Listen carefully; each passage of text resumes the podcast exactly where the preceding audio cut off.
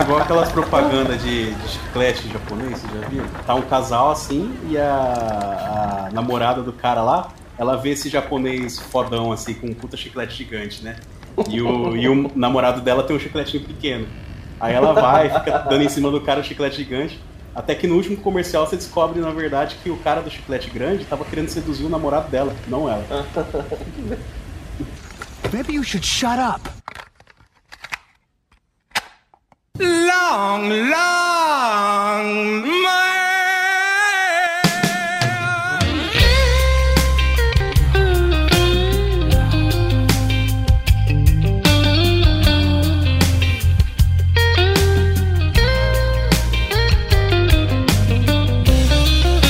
Uh, Boa noite a todos, sejam todos muito bem-vindos a mais um Los Bucaneiros, o podcast que fala de tudo um pouco, um pouco de tudo. E no episódio de hoje a gente vai falar de um jogo extremamente importante para o cenário indie. Ele, ao longo de todos os anos aí, ele foi lançado em 2017 pelo Team Cherry, ele vendeu mais de 3 milhões de cópias ao redor do mundo. Vamos falar de Hollow Knight. Ele foi um indie, um Metroidvania que deu uma desbancada aí uh, no ano de lançamento, teve, disputou vários uh, jogos do ano. Uh, ele chegou com uma proposta de exploração intensa, aliada a uma construção de um mundo muito, muito, muito, muito rico. E para me ajudar hoje a desbravar esse mundo de Hollow Nest, contamos com a presença do meu amigo e co-host, que é o Michelangelo da Era Digital, Caio. Olá, boa noite. É... Vai ter uma musiquinha no fundo aí, mas não tô sozinho em casa, né? Então não se preocupem aí. E foda-se, eu não sei o que eu vou falar. É isso aí. Vai ser assim minha apresentação. É, direto das profundezas dos Sete Mares, temos ah, uma equipe sensacional hoje aqui com a gente, o pessoal do Nautilus. Vamos começar por Lucas. Olá, tudo bem? Tudo bom com todo mundo que está escutando esse podcast sobre Hollow Knight? A gente fala bastante de Hollow Knight. O Ricardo adora Hollow Knight. Todo mundo, todo mundo gosta de Hollow Knight, né? Tá dando spoiler, ele não me apresentou ainda. Pô, é, vamos- E após percorrer 20 mil léguas submarinas, o Ricardo resolveu dar uma aportada e buscar novos horizontes, mas ainda pertence à equipe do Nautilus, dando uns pitacos. Ricardo, Oi, eu. E aí, tudo bem, Henrique? Tudo bom, tudo bem. Tudo bem, pessoas? Tô, tô, tô, tô feliz. Eu gosto de falar de Hollow Knight, mas. É melhor memória não, mas aí vocês vão me ajudando. Tem muitas partes de Hollow Knight que com certeza ficam na minha cabeça, mas acho que os detalhezinhos menores eles vão se perdendo. Mas é um jogo que eu gosto muito. Ah, é um jogo maravilhoso, é impossível achar alguém que não gostou. Então, Caio, vamos continuar depois da vinheta.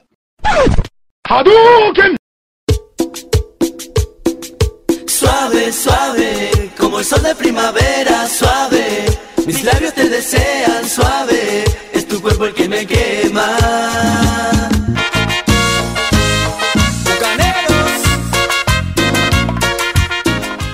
Bom, depois dessa vinheta maravilhosa que o Caio acabou gravando aí pra gente, vamos começar falando então de Hollow Knight, mas antes eu queria introduzir o gênero a qual ele pertence. Na verdade, é, ele faz parte de algo que é um mix entre dois jogos, o famoso Metroidvania. Zero Suit Samus.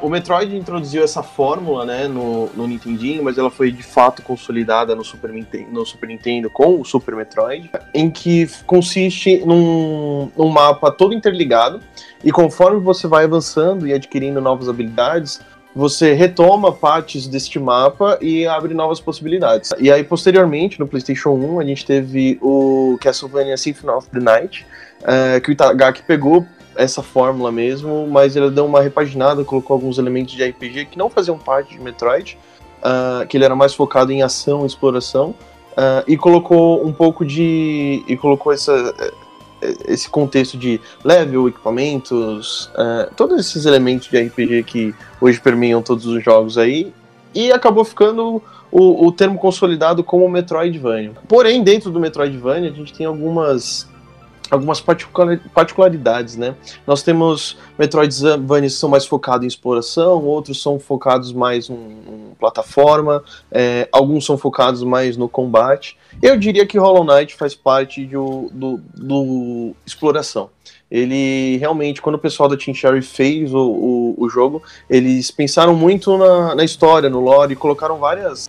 ah, como é que eu posso dizer? Várias dicas, várias coisas para os jogadores me- mesmos irem explorando e acharem juntando todas essas peças para formular o, o- todo o lore do jogo. Algo meio. O Ricardo não gosta muito desse tema, mas é algo que acabou sendo um, um Souls-like.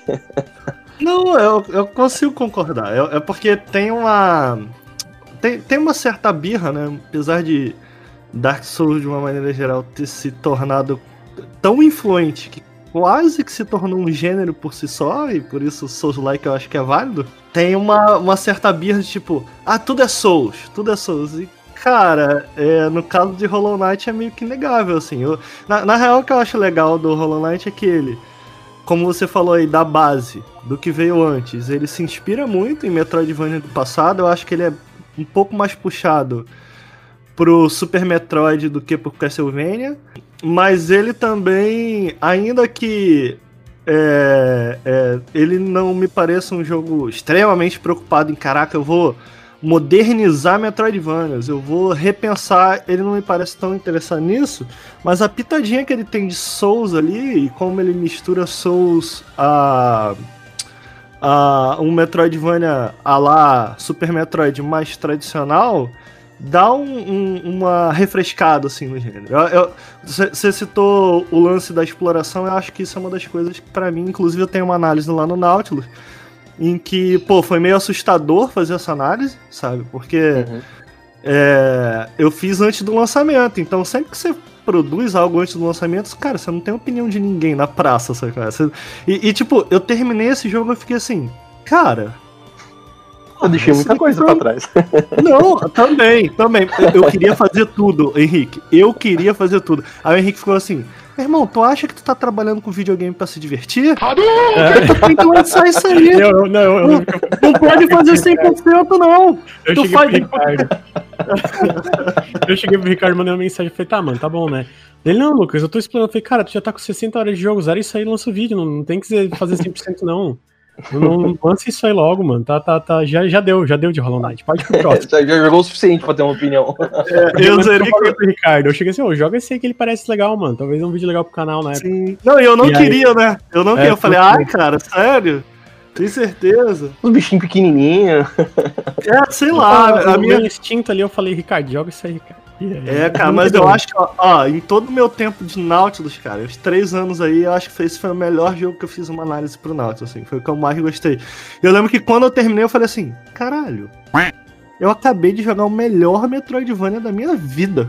Será que essa vai ser a impressão geral? Pra mim, é muito recompensador. E tipo, porra, cara, eu estava certo. Muitas pessoas concordam comigo depois do jogo ter saído, sabe? é? Uhum. É, mas eu acho que. Eu tô falando isso tudo porque eu acho que uma das coisas que se destacaram lá atrás, que me fizeram, caraca, cara, isso é muito bom, foi exatamente a exploração. E como eles aliam a exploração com essa pitada de, de lore, né? Como eles Uhum. exploram um pouco mais a lore. A gente tem um podcast também lá no Nautilus, gravado recentemente, é, em que a gente fala sobre Metroidvanias. E naquele, pra aquele podcast eu, eu, eu pensei, porra, cara, já que a gente vai falar de melhores Metroidvanias já feitos, eu vou estudar o que pra mim é o melhor Metroidvania já feito. Então, Justo. eu fui ler entrevistas, eu fui ler tudo que os caras colocaram pra fora, os desenvolvedores de Hollow Knight. E lendo, comparando o processo de desenvolvimento deles com o processo de desenvolvimento de outros Metroidvania recentes, uma coisa que eu notei foi isso, de tipo, como eles. Geralmente, o que me parece ser a, a- o padrão é, pô, cara, primeiro a gente é, elabora uma lore básica desse mundo, depois a gente faz é, né, à mão mesmo. Geralmente os caras fazem à mão o level design de um Metroidvania, porque geralmente um Metroidvania 2D mesmo, né? A gente não tem É. tantos exemplos de Metroidvanias 3D. É, e aí eles elaboram à mão mesmo, pô, isso aqui vai ser isso aqui, isso aqui vai ser isso aqui. E depois eles começam a pensar, pô, cara, qual vai ser o, o elemento visual de cada cenário e tal. E o, o, o Hollow Knight ele começa de uma maneira diferente. Eles construíram um level design, eles falaram, cara, eu quero que o level design seja assim, um level design básico. Depois eles falaram, pô, cara, essa área aqui, puxa essa área pra baixo, porque essa área aqui, em cima dela, como é o caso de Hollow Knight, por exemplo, tá chovendo em Hollow Knight. Então, pô, por que, que tá Uhum. chovendo em Hollow Knight? Como a gente explica isso?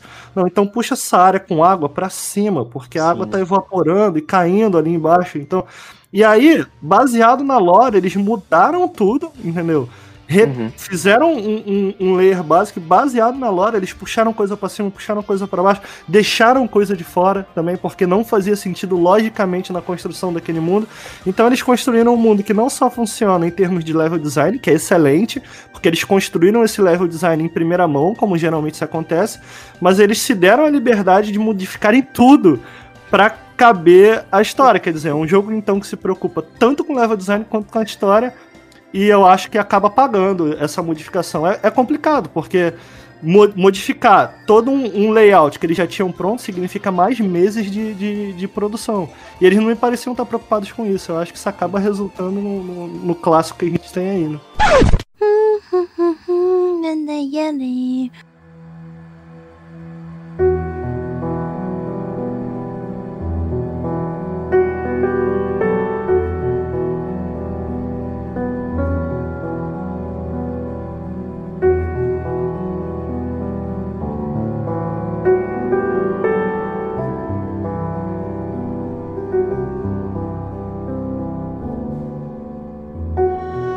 pra um, um jogo indie ainda, meses de produção, às vezes pode significar, o fim do projeto, né, cara? Eles realmente estavam bem preocupados com isso. É interessante isso daí que você falou, que esse processo de construção deles faz. ah, eles ficaram todos sempre preocupados em o mundo ser vivo independente de você. Eu acho que esse é o grande segredo de, de, de Hollow Knight. As coisas estão ali por um motivo, ah, tudo ali tem uma história, ah, tudo ali tem um passado. Então, você estar ali presente ou não, aquilo vai pra frente. Ah, justamente por causa disso, porque tem toda um, um- um- uma progressão até chegar àquele ponto. Quando você vai vagando ao longo do cenário, que aliás ele é bem, bem rico, ah, o background é bem importante. Você vê, por exemplo, alguns mortos caídos no cenário, você vê eh, estruturas arquitetônicas grandiosas é, é, é, e, e, tipo, decaídas, sabe? Então você pergunta, poxa, ah, isso daqui é parecido com aquilo, mas não, não é exatamente a mesma coisa. O que que isso daqui significa? E aí, ao longo dos cenários, você vai achando várias, vários hints, né, várias dicas em, em tábuas, em, em alguns monumentos. Então, é, eles tiveram toda uma preocupação em, em primeiro fazer um, em fazer um mundo rico. Aí depois eles realmente vão estruturando é, com base no jogo. Isso daí é fantástico, cara. Ah, eu acho que Eu, eu acho que essa, essa lore ela é muito importante porque ela não serve só para um world building, para uma caracterização do cenário, assim. É porque o jogo, ele, o, a história do jogo mesmo, o enredo dele não é contado diretamente, né? Se você zerar esse jogo só observando as poucas cutscenes que ele tem, ou os textos, os textos que ele fala com os personagens ali, você, você vai zerar o jogo sem saber direito o que tá acontecendo ali, cara. Você tem que prestar atenção em todos esses elementos do background, da lore, essas coisas extras aí, pra você entender a história do, do Hollow Knight, né? Do, do personagem que você tá jogando. Exatamente, por isso que eu acho que ele é um, um- é um subgênero do Metroidvania aí, que bom, vamos falar assim pra facilitar um pouco, ah, na questão da exploração mesmo, porque eles, te- eles deixam isso justamente pra você ir procurando e correr atrás e fazer e ligar os pontos. Tenho certeza que esses caras se divertem muito lendo teoria na internet, tipo ver, Sim. ah, ah, vamos ver, esse, putz, esse cara que chegou perto, porra, esse cara que sabe mais que a gente, sabe? O pessoal consegue ligar num grau que é impressionante, velho. Mas eu acho que ele, ele consegue alcançar aquela. Porque tem alguns jogos que, um pouco baseado em Souls, eu acho que Souls ensinou um pouco isso a videogames, sabe? Eu não acho que foi Souls que inventou, mas eu acho que foi Souls que aperfeiçoou essa ideia de como é, transformar um cenário tão rico e, e lotado de pequenas histórias que você vai assimilando na real até meio que de uma maneira meio subconsciente, né? Então, tipo, tem uma parte em que você tá avançando e aí de repente. Isso eu acho muito maneiro. Como dentro da própria exploração eles criam é, é, essa ideia na tua cabeça de, porra, cara, de uma cidade lendária. Então, pra mim, pra sempre, quando eu chego em Hollow esse é o ponto alto do jogo. Eles poderiam simplesmente, você no início do jogo, você vai andando, tá numa cidadezinha pequenininha lá em cima, você cai e você desce em Hollow Knight. Hollow Knight podia ser o início desse jogo, mas eles fizeram questão de não fazer isso. Você vai explorando caverna, caverna, caverna. Tu fica, cara, onde eu tô indo, meu irmão? Pra onde eu E tô chegando? cria, cria essa sensação de. Porque fala um pouco dessa cidade, né? De tipo, existia um lugar grandioso aqui, né? Então, É. chega lá, é aquele. Ah, é disso aqui. E quando tu chega, tem o payoff, né, Lucas? Tipo. É, o, o insight que dá, né? Você fala, porra, valeu a pena, né, velho? É, e tu fica assim, cara, por que, que esses caras estão querendo me matar e tal? E, e- e tu vai avançando. tu- ainda que tua mente esteja desligada, eu acho que tem um ponto ali que tu fica. Hã. Que é, pelo menos eu, na primeira. Eu não lembro se dá pra chegar em Hollow Knight antes disso. Mas você chega ali na, nos Louva-Deus, cara. Tem uma parte que tem. um- no- início eles são super aterrorizantes, assim. Uhum. Cara, eles vão. pra- Eles são agressivos e tal. E quando tu chega lá embaixo e tu enfrenta o chefe dessa fase, eles te respeitam, eles te deixam passar em certo, Ah, sim, é. certo momento. O, os Lords Mantis, né? Isso, e quando tu passa dessa área, tu vê do outro lado um monte desses bichinhos que tu tava enfrentando até então mortos, aí tu fica, porra, cara, então peraí. Eles estavam defendendo o portão, tipo, eles não estavam. Saca, eles não estavam querendo me matar. por- Então tem essa, esse tipo de, de, de informação que tu fica, porra, por que, que eles pararam de me atacar agora? Tipo. Uhum. Então eles, então eles não estavam. Porque ele passa uma ideia assim que você chega de tipo, porra, cara, foi uma cidade que foi contaminada por algum tipo de, de, de vírus, alguma coisa assim. Tu fica, cara, o que, que será que aconteceu? Aí tu fica, pô, se o louva a Deus ele tem autocontrole suficiente pra não me atacar mais, então peraí, ele não tava contaminado. O que, que eles estavam. Por que, que eles estavam me atacando? Então, tipo, tem é, é, é, é, essa, esses questionamentos que, ainda que você não fique. Porra, você é, é, estale o dedo e você entende, você fica. Cara, o que, que aconteceu aqui, sabe? Você fica com uma pulguinha muito- atrás da orelha, é, né? Você é, incentiva a dar uma olhada na internet, É, algumas coisas do tipo, é. né? Bem que você falou ah, disso daí, só pra gente dar um contexto pro pessoal que tá escutando, um pouco da, da riqueza da história, né? Ah, se você. igual a gente tava vendo, o jogo, é, ele tem. Ele, tipo, é como se fosse uns 10% final da história, assim. Ele é realmente o último ato de toda a história. Porque ele, dentro do jogo, você- ele conta toda a, a criação, desde a criação do mundo até, pelo menos de Hollow Nest, né? Até, os, até o, o momento do jogo, né? Va- vamos, vamos começar do começo aqui, porque tem muita gente que tá ouvindo aqui porque não tem o que fazer, quer lavar a louça, mas não conhece nada do jogo. E aí, como que vocês me, me falariam uma sinopse básica, assim, do começo do jogo de, de Hollow Knight, pra quem não entende nada, assim?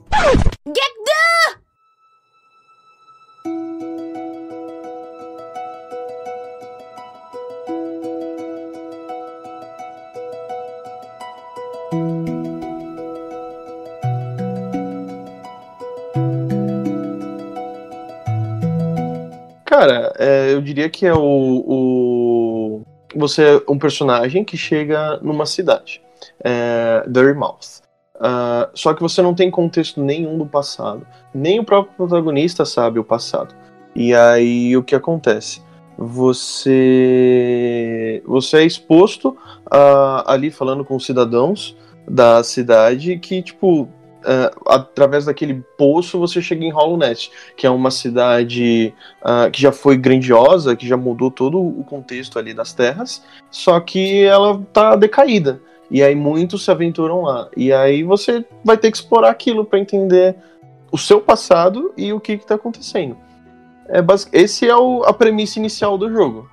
Agora, e aí você vai descobrindo ao longo do jogo que o porquê aquela cidade, a história daquela cidade, o porquê ela decaiu e, e qual é o seu papel dentro ah, dentro do Dessa revitalizada por assim é dessa mitologia. É, o que você vai que- o que você vai contribuir para a cidade que estava lá? É basicamente isso. Essa é a premissa inicial do jogo. Agora toda a lore do jogo nossa aí realmente você tem a história desse rei que apareceu ah, fez um pacto com todas as populações ali ah, exceto do Deep Nest só que o que aconteceu é, esse rei, ele é um ser superior. É, a gente chama de Pale Beings no jogo, né? É, ele é Tem como do- se fosse um deus, né? Isso, é como se ele fosse um deus. Só que, entre as classes de deuses, por assim dizer, entre aspas, ele é tipo um top tier dos deuses. ah, todos esse, esse ser branco assim. Só que aconteceu, igual a gente falou, já existiam outras divindades. Você tinha o Um, ah, lá em Green Path, e você tinha Radiance, que era de uma. que era um deus que controlava o reino dos sonhos. Ele controlava o reino dos sonhos, né? Ele era adorado pelas tribos das mariposas. Isso. Exatamente, pela tribo das mariposas. Só que as mariposas acabam adorando a luz desse novo rei, né? Que é o Pale King. E aí você tem a, a- o Radiance que fica meio de lado. Isso é muito importante porque ah, você, conforme depois no futuro você vai acabar com- no contexto do jogo, Radiance acaba sendo o inimigo principal, né? Ah, e aí você tem o Pale King desenvolvendo toda uma sociedade. Ah, só que Radiance, ah, ele acaba sendo. Ele sobra um vestígio dele, né? Ele acaba sendo adorado por pequenas. pequenas tribos, né? Ainda ali, eh, principalmente no Crystal Peak. Então ele acaba se mantendo vivo. E aí ele volta com tudo. E o que, que é voltar com tudo? Ele começa a soltar uma infecção ah, no- no- nas criaturas de várias partes dali do, do, da- do reino. Mas é, é porque ela deixou de ser adorada, não é? Isso, ela- exatamente. Ela, deixou de ser adorada porque ela era uma Ela, é meio que criatura uma brilhante. vingança, né? cara? Exatamente. Ela quer se vingar do Pale King. Porque É, o porque- King ele tem uma luz própria, né? Sim, E- convenhamos, o Pale King foi um filho da puta também, né? Porque ele chegou lá, tava um lugar É, de cara. boa. Isso é uma coisa interessante, porque isso fala da natureza dos insetos, né? O- Uhum. é, tipo, da sobrevivência do mais forte, né, cara? E aí a, Radian- a, a Radiance acaba querendo se vingar. E aí você tem no contexto ali que o Pale King faz todo um, um, uma- um esquema é, para lidar com a Radiance, né? O que, que ele faz? Tem duas divindades pálidas, vamos chamar, vamos chamar no português. O Pale King e a White Lady, que é a- a Lady Branca, né? Ah, E aí eles formam um pacto, por assim dizer, que na verdade é uma trepadinha. E aí eles jogam vários ovos numa região é, do mundo que chama Abyss, né? Que é uma região extremamente profunda, assim, embaixo do, do- de tudo do reino, que tem uma substância chamada Void. Ah, dentro do contexto do jogo, essa substância chamada Void é tipo uma substância negra que tem uma consciência própria, porém ela não tem uma consciência unida. Então você vê que é, é, um- é uma substância caótica é, que tem uma influência muito forte, que é tipo as sombras, é justamente o oposto de Radiance. E aí, esses novos esses ovos que esses dois reis, que o rei e a rainha depositam lá, eles são acabam sendo influenciados pelo pelas, por essa substância. E aí eles acabam meio que fazendo uma seleção, porque é, eles selecionam assim. Não é muito bem esclarecido, mas isso ao longo do jogo. Porém, a quem dessa, desses filhos, por assim dizer, chegar no topo do abismo, que é a região ali, Waves, eles é, vai ser selecionado para enfrentar, vai ser treinado para enfrentar a Radiance. E é o que acontece na história É, do eu, acho, eu acho curioso nisso daí, cara, que é, quando você vai expondo, o jogo ele quer te confundir mesmo, né? Fica claro ao longo do jogo, tipo, caraca, o que, que tá acontecendo e tal.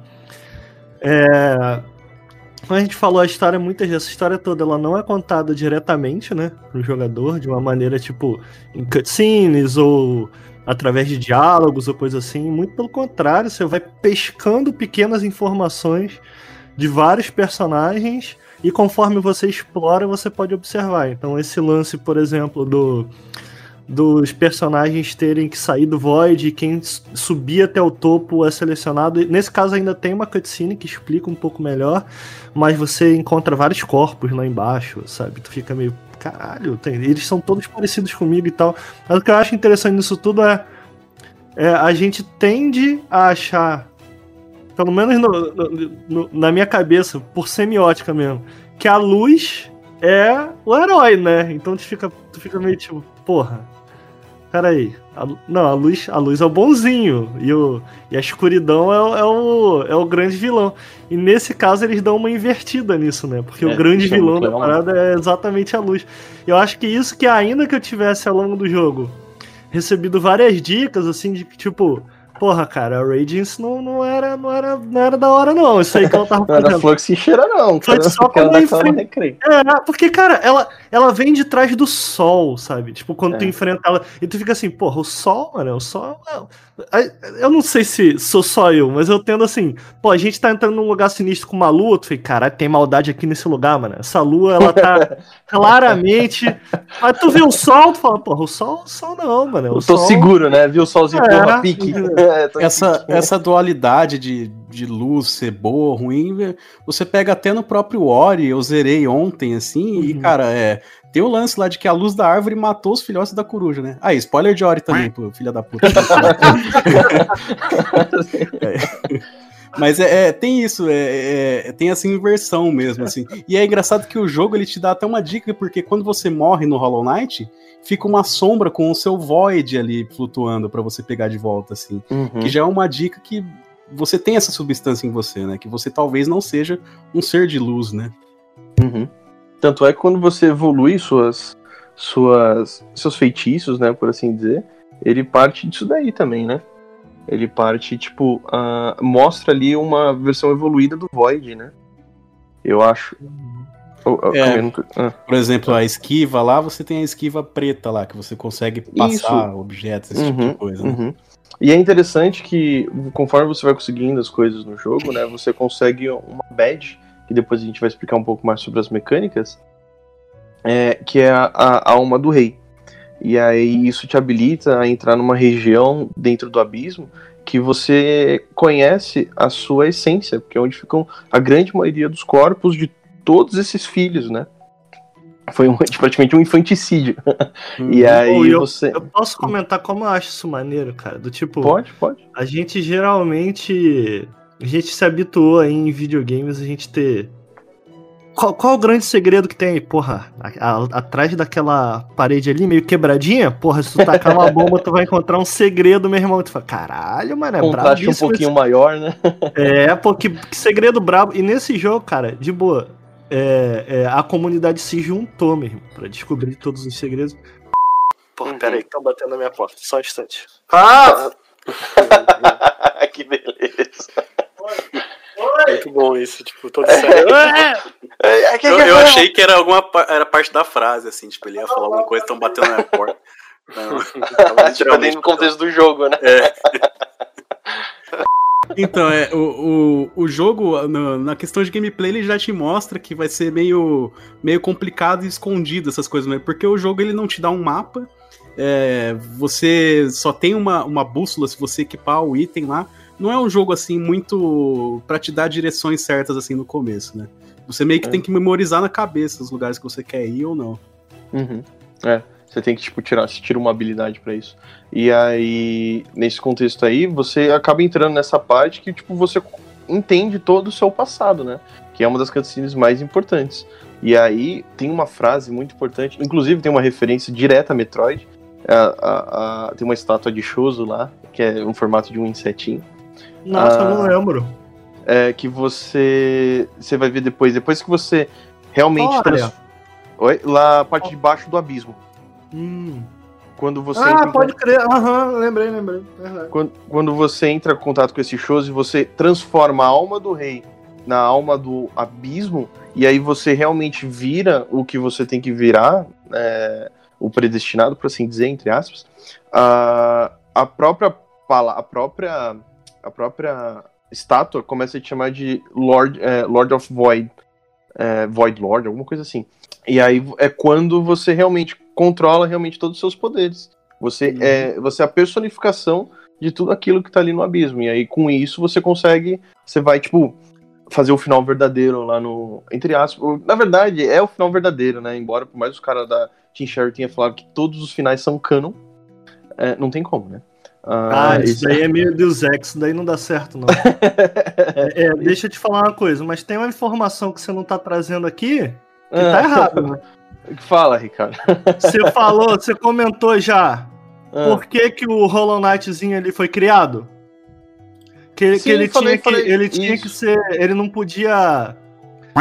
Me ajuda aí. Ele não podia. Aquela informação do. Não, do- pera aí. É, é Me porque, explica, é porque meu a, pensamento.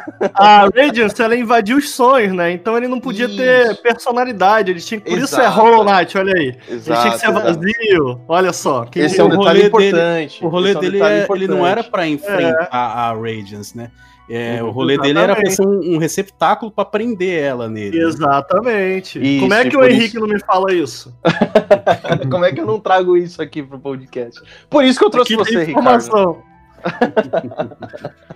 Ah, e é justamente isso aí, porque a Radiance, quando ela volta, ela volta aos pouquinhos e ela vai colocando pequenas pinceladas nos sonhos de todos os habitantes ali do, de Hollow Nest, né? E aí, para enfrentar a Radiance, você tem que ser desprovido de vontade, é, e é, tipo, de, vi, de vontade e desejo, né? Então você tem que ser vazio por dentro. E aí, por isso que o, o rei, o rei pálido e a rainha branca, eles, eles depositam os ovos lá no abismo, justamente para entrar em contato com essa substância do Void, para tornar tipo como se fosse uma casca pura, né? Eles estavam buscando justamente isso, uma casca pura para poder pro Radiance poder ficar preso eternamente lá. E aí Ele, ele é meio que uma vacina, né? Tipo, porque criam ele em massa, já tinha um.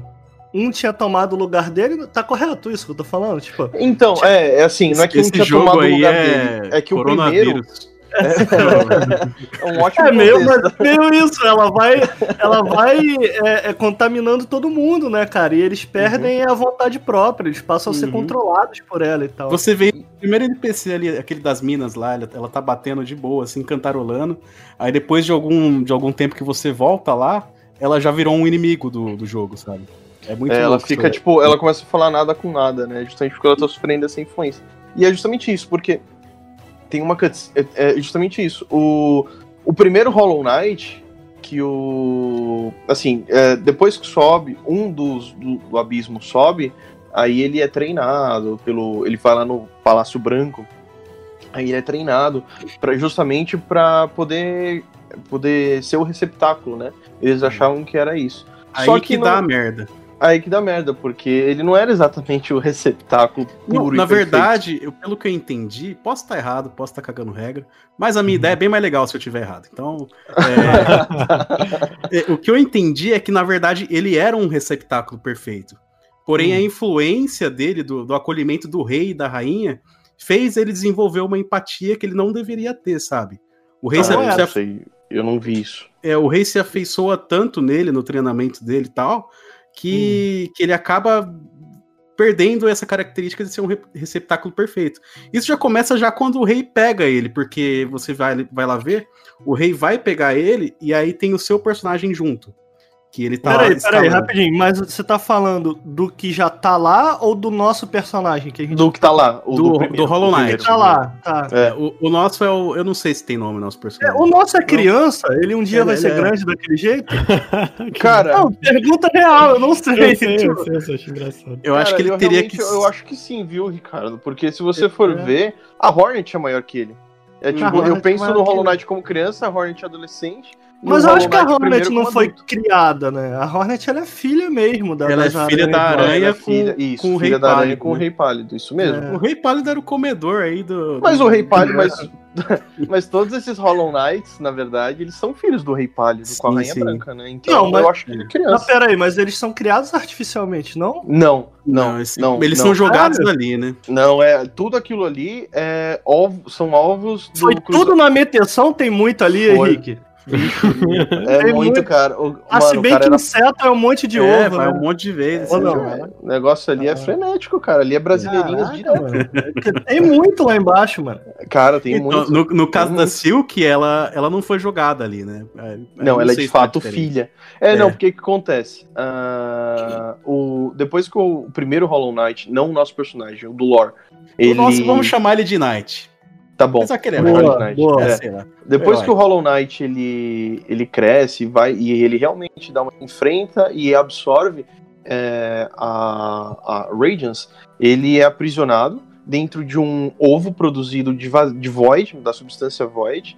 E aí tem três insetos que fazem parte da sociedade de, de, de Hollow Nest, que eles acabam se, se doando é, para entrar num sono profundo para Selar a manter porta, selado. Isso, para manter a, a porta selada, né? E aí são três. É o. Ai, calma que eu vou lembrar o nome deles, eu vou lembrar. É o Lúrien, o Monomon e a Hera. Ah, Uma a é Hera- a, ra- a rainha do, do- das aranhas isso, lá, a né? Hera é a rainha do Deep Nest. É, ela é a única que o rei teve que fazer um acordo. O rei fez o seguinte: é, ela daria uma filha com uma descendência nobre, por assim dizer, é, já que ele era o rei, e no caso é a Silk. Em troca, ela se doaria para esse sono eterno. E aí é exatamente o que acontece. Mas Ah, o que, que ela ganha tendo uma filha? Oi? A, pro- a proliferação da, da espécie espécie. dela, né? Não, não é só, eu, eu acho que tem um pouco também da. E isso, né? Faz sempre que eu, eu joguei. Mas eu lembro um pouco em relação a essa sociedade de Deepnet ter um lugar mais. é, não ter tanto essa guerra e eles ter um lugar melhor dentro do, do contexto geral de Hollow Knight, sabe? De eles não ter que ficar lá embaixo. Tem alguma coisa disso. Diz uma aliança política. Foi uma É, aliança tipo isso, política. tipo política. Porque existem também. outros reinos para além de Holland, tanto que no, no próximo vai ser explorado. Uhum. tudo, É, a gente vê quando a gente entra na colmeia das abelhas, eles são. As abelhas em si são bem isoladas. Do- Sim, elas acabaram não se envolvendo em tudo isso daí. Elas, tipo, elas esse, selaram, assim, a passagem. esse reino das abelhas é bem legal, hein, cara? É um negócio bem É escondido, assim. Eu E aí é meio justamente isso aí que você falou. A, a cidade, ela se desenvolve Hollow Nest. É engraçado, ela se desenvolve com... Ah, os insetos, eles perdem os instintos e criam uma noção de civilização. Então é muito interessante você ver ah, que surge uma aristocracia, né? Dentro Sim. da... ah, o, o rei, na verdade, quando ele começa a criar Hollow Nest, ele começa a dividir por casta, né? E aí você cria uma aristocracia e ele meio que gera uma revolução industrial ali. Ele começa a juntar os reinos, começa a fazer os trens, ele faz aquelas, aquelas trilhas do, do besouro. Então você tem tipo um- uma metáfora para uma sociedade é, monárquica, né? Ah, Como se fosse uma. Cara, eu isso não vou dizer que me lembra porque eu não vivi a época, mas eu diria como se fosse uma França pré-Revolução Francesa, cara. Sim, é por aí, sim. Então, então, realmente tem todo esse contexto. Eles fazem realmente uma crítica em relação a isso, né? Que justamente Isso é foi. muito legal, né, cara? Como eles Uhum. exploram. A gente tá falando aqui, talvez pra quem não, não tem noção nenhuma, é, é o que? As abelhas, os louva-deuses e tal. Mas, tipo, cada um tem uma, possui uma cultura diferente que o jogo explora, sabe? Isso é muito legal. Uhum. E, tipo, como é, é, as, as culturas acabam se relacionando e influenciando uma nas outras, né? Hollow Sim, Nest, mesmo sim. não sendo. ah, mesmo respeitando algumas coisas, elas impu- impunham outras, né? Só vê essas revoluções que ele que criou o contato entre elas, ela mudou totalmente a dinâmica, cara. Ah, o próprio besouro que você citou aí, cara, é um, é um negócio presente em praticamente todo o mapa do jogo, né? E É. é, algo do rei, assim, né? Uhum, exatamente, exatamente. E aí, uma outra coisa que é interessante é, ah, após todos esses eventos aí, você você vai e você enfrenta a Radiance e você acaba eliminando ela. Você vira o, a união do, do abismo, por assim dizer. E aí você consegue. É, eu, eu- diria Hum. que não necessariamente você enfrenta a Radiance, que a não ser. Por exemplo, prime- meu primeiro final. Eu, eu tinha entendido. A, a minha, eu não vou mais lembrar da minha interpretação original, mas a- eu lembro que eu gostei da minha interpretação original sem ter entendido necessariamente o que era Radiance. Eu lembro que eu fiquei, cara, essa minha interpretação faz algum sentido. Agora eu não lembro mais qual era a interpretação, porque agora eu já me acostumei com, com a interpretação real da coisa, né? Mas. É, é possível que se você se tu, se tu não, não tiver. A, a não ser que você vá na internet, né? Tem sempre essa possibilidade. né?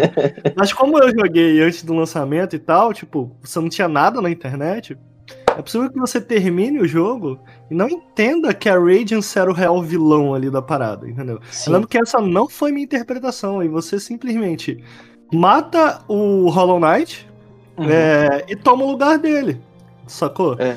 E, faz total sentido isso. faz total É, sentido. e, e essa conclusão foi o que me ajudou a chegar na conclusão de que, ah, ok, porque eu- no meu save original eu não, eu não me lembro eu não me lembro se eu chego, che- fui pro Abyss. Eu não, eu não me lembro se o Abyss é, um- é uma área opcional. Você sabe se é opcional Ah, ou não? você- uma área não, não, opcional. é, é- é opcional, você não precisa entrar no 100% abismo. opcional? É, você É. consegue terminar o É. jogo muito antes, cara. É, então eu acho que foi isso, porque eu acho que eu não entrei no abismo e aí eu não tinha entendido que eu tinha sido criado pra tomar o lugar do, do. E aquilo ali mudou minha concepção de muita informação que eu tive. Então, tipo, primeiro eu absorvi essa informação, do tipo, caraca, porra, então, peraí. Eu fui substituído e aí abriu-se a possibilidade de que talvez a Radiance teria contaminado o Hollow Knight também. Por quê? Porque eles têm aqueles hematomas laranjas no final do jogo que Uhum. ficam claros que eles estão sendo. do, do poder da Radiance é. que aumentou até o final e fica claro que eles estão sendo infectados. E então o ovo tá todo laranja, sabe? Todo infectado, tu fica.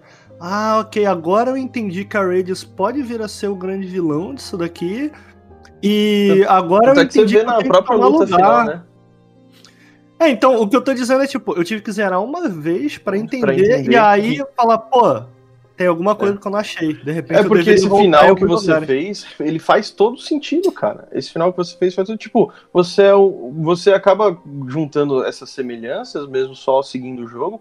Você fala, ah, ok, eu, eu ah, ah, aquele selo tava tipo começando a, a ruir, eu fui lá substituir e renovei a parada. Ok. Uhum. Tipo, É, não é uma solução definitiva, mas é uma solução. É, não, aparentemente parece uma solução definitiva porque você realmente é o, o vazio completo, né? Mas aí você não tem Diferente- essa noção. Quando você faz esse final, você não tem essa noção, porque Uhum. você não chega a conseguir a badge, a, a insígnia de alma do, do vazio. Uhum. É, eu li aí- algumas teorias que o pessoal acha que o teu personagem também não é o vazio completo, né? Porque quando, quando Hum. ele é selecionado pelo rei, antes dele entrar na porta e começar o treinamento lá com o rei, Hum. ele vira as costas e olha pra baixo. Do tipo, Sim. dos irmãos deles que morreram. Então É, mas- ficou, mas "Porra, esse- então Esse ele tá- seria o, o, o Hollow Knight, né? Esse que olha pra trás. Não seria, tipo, a infância dele? Boa pergunta. Eu, na- eu achei que aquele ali era a infância do Knight. É a- Não. aquela infância do Hollow Knight. Na minha interpretação, aquele era, era o Hollow Knight e o, o carinha que tá caindo é você. É o, é o Knight. É. É. O, que- Ah, o- o Hollow Knight é levado pelo, Hum. pelo rei, e o que tá, tipo, se pendurando assim é o Knight. E aí o Hum. Hollow Knight é vai ser treinado, o rei fecha a porta pro abismo, fala, ok, já consegui o que eu queria. Aí foda-se todo mundo que tá lá no abismo, e aí ele Uhum. cai. Mas tem algumas coisas que, tipo, por mais que ele tenha trancado a porta, algum, você consegue ver alguns sinais de que outros Knights conseguiram escapar, né? Tanto é que você vê ali na. a- você enfrenta uns dois ou É três isso, almas, né? É. Aí a Hornet, quando tu chega, não sei se ela tá no. Com a primeira vez que tu enfrenta a Hornet. Eu não sei se ela tá num corpo de um, de um Knight ou se é alguma coisa bem parecida com. É que você enfrenta, é, você enfrenta no Green Pass, né? Mas você enfrenta primeiro o, o Knight infectado. Ah. Tipo, um receptáculo quebrado, assim, entendeu? Não lembrava. Primeiro você É, enfrenta ele, depois você vai pela Hornet. É, Mas é, inclusive, vocês justamente estavam isso. comentando uma coisa que eu queria, tipo. Que daí, de novo, né? Faz tempo que eu, não, que eu joguei, então eu não lembro exatamente tudo, mas o lance da, da Radiant ser a grande vilã, e assim, né? Ela obviamente tá causando todo, todo esse, esse estrago. Mas bem a real que o Pale King é um baita de um otário do caralho, né? Porque Sim, ele sim. chegou nesse lugar que já, já existia quando a gente conversa com aquele, sei lá, aquele meio que ancião que vai te dando poderes quando tu entrega é, aquela essência dos sonhos pra ele, sabe? É o Sear, se eu não me engano. É, É, o Sir. E, É uma ele mariposa Fala, aquilo, né? Isso. sim, é. e ele fala um pouco sobre como, tipo, a Radiance meio que foi enganada, né? Ela foi prometida uma coisa e o Pale King, tipo, meio que enganou ela e aí ela chegou no ponto que ela chegou, de perder toda a relevância e ter que apelar pros sonhos das pessoas, né? Então, Uhum. tipo, e no, e no fim tu vê pela própria sociedade que existe ali em Hollow Knight, mesmo antes de ela entrar em colapso, ela já tinha muitos problemas, né? Então, tipo, Sim.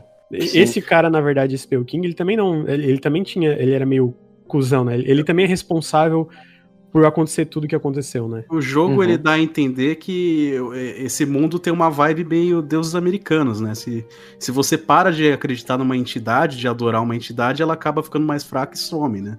Exato. É, e, não, mas é, é- e outra, ela faz bem. Cara, é impressionante, faz bem esse contexto de imperialismo mesmo, né? Porque você tem é, toda uma sociedade francesa, pré-revolução francesa, e aí você tem, tipo, justamente uma sociedade que é muito parecida, extremamente monarca, com aristocracia e tal, e vai dominando as outras. E as outras vão se corrompendo justamente por conta dessa influência externa. Porque se não tivesse tido, elas teriam. É tipo um colonialismo mesmo, né? Se elas Uhum. não tivessem eh, se, sentido essa influência, elas teriam seguido a vida delas de boa. E aí, tipo, não tem como você tipo, falar que a Radiance é tipo. Ok, ela é a vilã. Ela é a vilã, entre aspas, dentro do contexto, porque é ela que você enfrenta no final. Mas se você olhar o lore, fizer uma análise mesmo da história, cara, ela não é vilã, ela tava querendo se vingar de uma coisa que ela tinha e foi perdida. Sim. Então. Não, é, É- porque o- o- os valores. Os valores do. que estão associados a Hollowness, da forma. Eu sinto isso, né? Da forma que o jogo parece interpretar ela, tipo, da forma que o jogo parece imprimir dentro daquele mundo, são valores. Pô, era um reino, sabe? Era um grande reino. Porra, era um grande reino próspero. Então, não necessariamente que ela Make parece Hollow ser. Great again. É, é meio isso, assim, do tipo, porra, era um grande reino. Eles falam, eles falam do reino com certo saudosismo. O, o jogo é muito lotado de melancolia Uhum. por essa ideia de um reino perfeito que agora nunca mais vai poder existir, sabe? Então você acaba se afeiçoando, né, ao, ao próprio rei e ao reino. E você vira esse defensor dessa ideia que, cara, foi perdida por conta de uma rainha. Mas eu concordo com o que você tá falando, sacou, Henrique? Uhum. Tipo, Uhum. Pô, realmente, quando tu parar pra pensar, mas é que o, o próprio jogo parece imprimir no- no- no- nos personagens ali, de como eles falam desse reino, uma ideia de tipo, pô, cara, a gente tava a favor disso daqui, a gente queria Tô- que isso não, daqui total. continuasse. É, E- Só que eu isso aqui acho tá que errado, né? É legal esse, que esse daí que eles criam em você, né? Eles fazem você pegar, pegar uma afeição pra uma coisa que na teoria é o errado, pra depois falar, puta, velho, eu, eu tava do lado errado e eu tava É. curtindo. Mas quando você entra lá em Hollow Nest, você vê que a sociedade lá já não tava tão, tão legal. Tava uma sociedade É. meio. Podre. Eu eu não diria podre, mas eu diria superficial. Você entra lá, tipo. Tem uma, uma aristocrata lá que tá, tá presa na casa lá falando: Ah lá, se fuderam todo mundo, todo mundo morreu e eu tô preso aqui, beleza. Tipo, tem, tem esses personagens assim que mostra que a sociedade já não era muito é uma cidade bacana. assim. corrompida, né? Exatamente. É, a E, parte tipo, dos nobres. É, É, Uhum. e corrompida não pela, pela Radiance, mas pela mesquinhosidade mesmo. É, pela sociedade mesmo, exatamente. É, e- monarquia, e o que que é legal- Era uma monarquia, afinal de contas. sim. Mas pra, pra mim, o maior vilão desse jogo ainda é a mina banqueira, aquela filha da puta. Nossa, lá, puta. demônia. É Não, não, não, Tem outro, tem outro que é Tem. desgraçado. É o, o, o minhocão lá que pede pra É. te trazer as minhoquinhas. Nossa, esse aí é filha da puta sim. pra é caralho. verdade, ele. Caraca, mano. Nossa, É eu fiquei muito verdade. triste no final disso aí, Pra, mano. pra quem Tem não, muita pra quem filha não da putagem, sabe, mano. pra quem não sabe, no, no Hollow Knight, você tem uns colecionáveis que são umas minhoquinhas que estão presas, né? E aí, ao longo do jogo, você vai salvando essas minhoquinhas e levando ela pra um, pra um minhocão velho ali. Quando você completa todas, velho. Cara, isso ficou muito esquisito. Ah, mas tudo pega o esquisito. minhocão leva o minhocão Tá velho. tudo esquisito aqui. Aí quando você leva todas pro minhocão, você descobre que ele comeu todas as minhoquinhas que você deu pra ele, cara. Que ele é um filho É. da puta. Nossa, e aí tu escuta elas gritando que dentro do estômago dele. Nossa, que ódio. Nem dá pra matar ele, mano. Que ódio, cara. É. Cara, Muita raiva. que é Não, mas, mas só complementando o que você estava falando, eu concordo com o Ricardo que o jogo faz um trabalho ótimo em relação a isso. Tu sentir essa melancolia e, nossa, era uma sociedade próspera, mas eu acho muito legal que quando tu vai meio que indo na, nas beiradas dessa sociedade, tu vai conversando com certos personagens, por exemplo, a mariposa, ou quando tu encontra o reino das abelhas, que elas já falam do reino, tipo, cara, é, a Radiance meio que foi o, o- prego ali no último prego do caixão, sabe? Porque, tipo, já tinha muitos problemas aqui, sabe? Tipo, Uhum. que já tava fadado a isso, né? Quando tu, tu, tu pega certas dicas, assim, quando tu vai chegando nesse- nessas beiradas da sociedade, eu acho isso bem legal, né? Porque daí tu vê, na real, ok, é, o Pale King, ele tava querendo salvar esse reino porque ele se importava com o reino ou só porque ele era o Pale King desse reino, sabe? Então ele que cria essas questões ali quando tu vai explorando cada vez mais, e o que eu acho mais legal é que tudo isso que tu pega, às vezes, dos problemas do reino é completamente opcional, sabe? Se não explorar, Sim. É meio que Não, ok. eu a- a- achei interessante, na real, essa análise política. Achei muito interessante tudo que o Henrique falou, inclusive, que eu nunca tinha pensado tão profundamente assim. ah, Uma análise sociopolítica, sabe? Mas faz sentido pra caramba, porque o jogo ele é relativamente político e ele faz isso bem feito. Tipo, existe até uma resistência também. Não é como se Uhum. O, o Pale King e a Radiance eram as únicas saídas. Existia resistência através de outros reinos menores e tal. E através das outras raças, digamos assim. O próprio É- é. Deep Nest, né? Não caiu nas, na, na- no, no É domínio muito bem dele. feito. E isso que você falou, Lu, gera uma metáfora muito interessante, porque é, quanto mais longe do coração do reino. Aliás, tem duas metáforas interessantes. Quanto mais longe do coração do reino, você cria um distanciamento do problema. E, tipo, quanto maior seu distanciamento do problema, maior é a sua clareza sobre ele. Ah, então, tipo, você consegue ver que essas sociedades adjacentes, por assim dizer, elas conseguem olhar para a situação com uma coisa, uma visão muito mais clara, que tipo, não, É. não era tudo isso que vocês estão falando, que você e outra. E quanto mais no coração você tá ali no mapa, mais idolatrada a sociedade é. E quanto mais para as margens do mapa, menos idolatrada ela é. Então aí você consegue ter uma clareza muito maior em relação a isso, cara. Sim, É exatamente. muito Isso interessante, legal, é muito legal. interessante, cara. É, E tipo, o, eles- o jogo dá alguma explicação do porquê o White Palace ele é ele desaparece ali? Ele, você, você tem que fazer uma maracutaia pra entrar? Ou, ou foi Não, só, na tipo, verdade, isso daí é porque o rei, depois, o que aconteceu? Ele. Depois que a, o Hollow Knight foi aprisionado, o primeiro, né? O do selo, dos três carinhas, a sociedade, querendo ou não, viveu, um tempinho de paz, né? Só que depois ainda continuou. Ainda quando a Radiance começou a sofrer as. é, mandar as. nos sonhos, entrar nos sonhos das pessoas, ah, a sociedade começou a dar uma ruída mesmo, né? De fato. Começou a entrar em colapso, na verdade. Ah, e aí ele tá com um foda-se de se trancou lá, entendeu? Ele juntou toda a aristocracia dele, todos os nobres, e se, pre- se prendeu no palácio de Versalhes dele. né, Então isso já aí já, já responde a pergunta do, do Lucas aí, se ele tava preocupado com o reino. É. ou com ele mesmo, né? Não, É, ele não, tava é mais aquela minha preocupado em pergunta é meio retórica, mesmo. né? Tipo, É. tipo, óbvio que ele não tava tão preocupado assim. Ele queria E é engraçado aquela- porque ele, ele tinha um- uma lealdade inquestionável do- dos cavaleiros dele lá. Tem o besouro do cocô lá que tava defendendo. É, o besouro rola bosta. É. Pu, aglomera! Ha!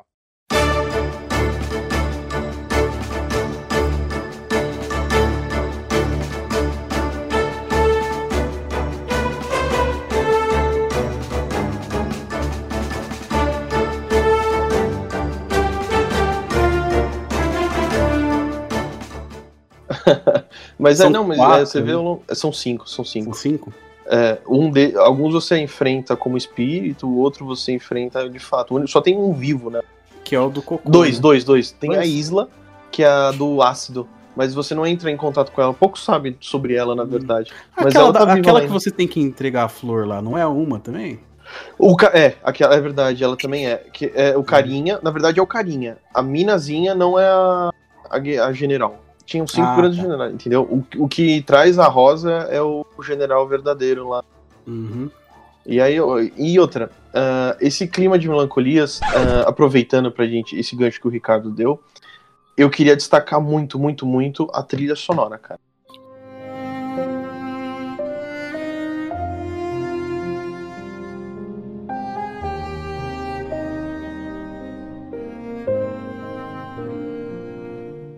Porra! É Porque, espetacular. bicho, essa trilha sonora faz você entrar numa imersão fudida, fudida, fudida. É tipo, e ela é toda a base de piano, né? Então Sim. você consegue criar. Tipo, ele cria. Ela totalmente vai no clima de cada área, cara. É impressionante, é impressionante. E outra, você também, na parte visual, você cria. Assim, você tem designs de criaturas simples, porém você tem um grande contraste, né? é, entre o fundo e eles. Então você cria realmente muita. Você cria um cenário muito rico, né? Do ponto de vista de design. É muito bom, cara. É muito bom. E você, você tem uma paleta mais escura, né? Pode ver que poucos são os lugares. Só tem o quê? Dois lugares que são de fato coloridos, que é a colmeia e o Green Path, que tipo, são Path. coisas mais normais. Então, tipo, cara, é, é fantástico. O clima de, de- de desolação. Essa é a grande verdade. É um clima de desolação ao longo do jogo inteiro. E eu acho que ele acaba contribuindo pra própria exploração, né? E o que eles queriam que você sentisse enquanto você explorasse. De, tipo, eu comento isso na minha análise, de se sentir totalmente perdido, assim. Uhum. É, é, e, e sozinho mesmo, nesse. Dá essa ideia desse reino desolado, que foi realmente devastado, e você parece ser. A gente sabe que não é, não é o que acontece, mas a sensação é de, pô, você parece ser a única pessoa ali dentro, o único ser vivo. É meio que esse, essa ideia de, porra, cara, quando tu vê um, um, um, um- um casarão abandonado, sabe? Tipo, ele passa essa sensação de, cara, de tu tá adentrando num lugar perigoso, sabe? Às vezes não tem perigo nenhum, mas ele consegue passar essa sensação.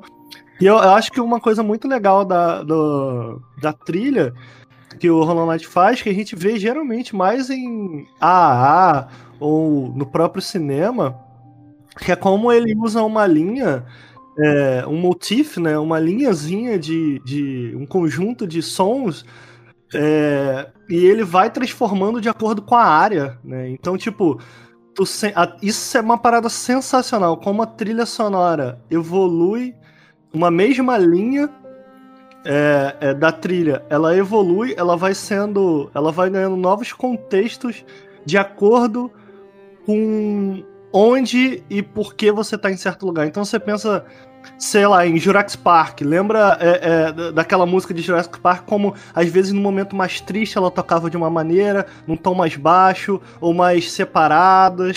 é, é, cada batida, então isso acontece muito aqui em Hollow Knight ao longo do jogo, cara. Isso é muito maneiro como toda vez que você vê pedaços de Hollow Knight, a trilha entra. Essa a, a linha a linha de o motif, né, de Hollow Knight, ele entra, mas ele entra escondido no meio da música, no meio da música que já estava tocando. E quando você finalmente entra em Hollow Knight, porra, ela entra. Cara, é sensacional. Tava falando da trilha e tal, mas é legal esse, esse sentimento de melancolia e tal, porque foi, foi o que me- o que me quis fazer jogar o jogo, sabe? Porque, por exemplo, um exemplo bem prático, assim. Todos esses jogos ele tem um meio de você desbloquear um fast travel, né? Aí no Hollow Knight tem o esquema do besourão lá. Só que ele não é simplesmente um veículo, ele é um personagem. E ele fala toda aquela questão lá de que ele é o último da espécie. E quando sempre que você libera uma estação nova, ele fala um pouco daquele lugar que você tá.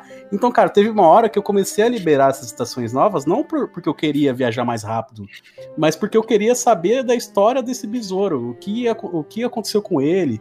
Eu queria encontrar o ninho perdido dele, né?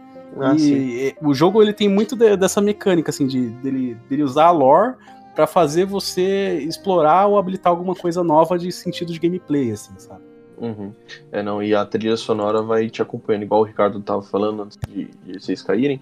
Ah, é, você tem trechos do tema inserido ao longo de todas as. Sim. ah, não trechos, mas tipo, é, citações, É, é, entre aspas. Ele, ele vai aquele assim. tan, tan, tan. Aí, tipo, no início ele tá, tipo, bem devagarzinho. Tan, tan, tan, tan, tan. Devagarzinho. Você ouve bem no fundinho. E ele ao longo ele vai se transformando. Essa batida ela vai se transformando, se misturando a, a música. Aí quando você chega em Hollow Knight, que ele sabe o que é. Tan, dan, dan, dan, dan.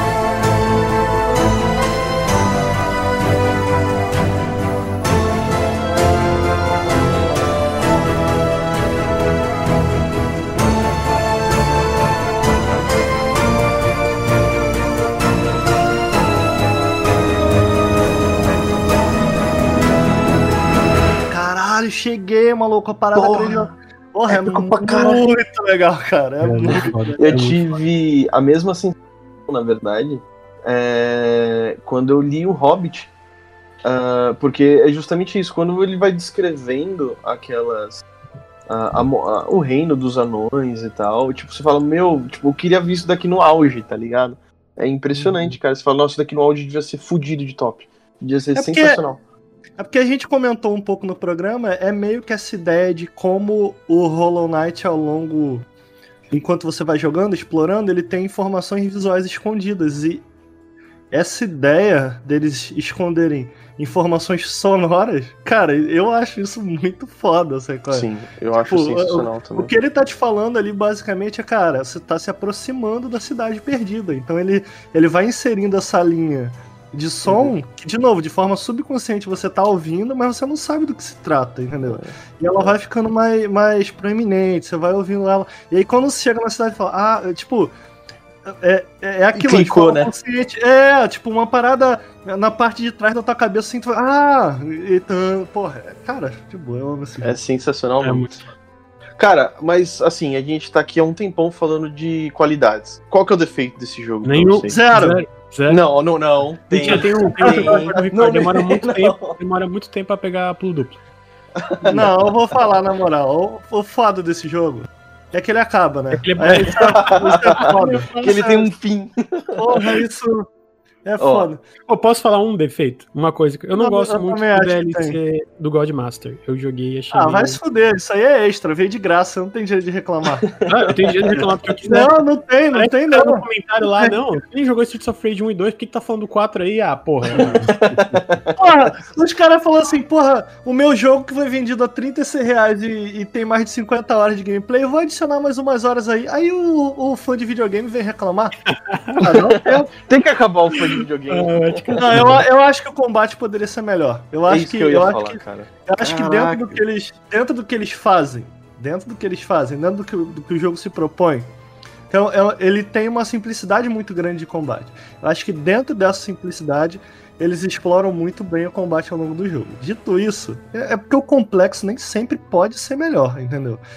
Eu, eu, eu confio o suficiente neles, suficientemente neles, e tendo visto Hollow Knight Silksong, eu não acho que uma, uma, um- um- uma camada a mais de complexidade faria mal, como parece ser o caso de Silksong. Então eu acho que é isso. Eu acho que é pra onde a, a continuação tá andando, entendeu? Do, do, do, do- Tanto do é um problema mais visível. Um exemplo disso que você falou é que, por exemplo, eu não usei ao longo do jogo inteiro nenhuma habilidade de espada. Você ganha três nos, dos mestres e, cara, são completamente inúteis. Cara, eu nem lembro quais são. Ah, você ganha com aqueles, aqueles treinador lá, aqueles. É, é, treinador não, três mestres É, espada. sim, mas né? eu não lembro quais são as habilidades. eu É, lembro é, que uma- eu lembro uma que tipo uma seguro. X e quadrado. É, uma é tipo. É, é, é um. É uma. É um tipo um, como se fosse uma carregadinha mesmo, um chargezinho, ele dá uma espadada mais forte, uma dá uma girada. É, eu não lembro exatamente, mas elas são muito inúteis. Você, agora, as outras habilidades não. As da alma. As habilidades da alma não. Ah, elas são extremamente úteis. Cara, eu, eu achei o combate desse jogo muito legal, assim, cara, por causa do, do sistema de charms dele lá, dá pra você combar de É, vários jeitos diferentes. bom. Esse daí eu achei muito bom, cara. É, Eu isso não acho daí... ruim de maneira nenhuma. O cara me forçou a falar algo que poderia ser melhor. e eu não acho que é.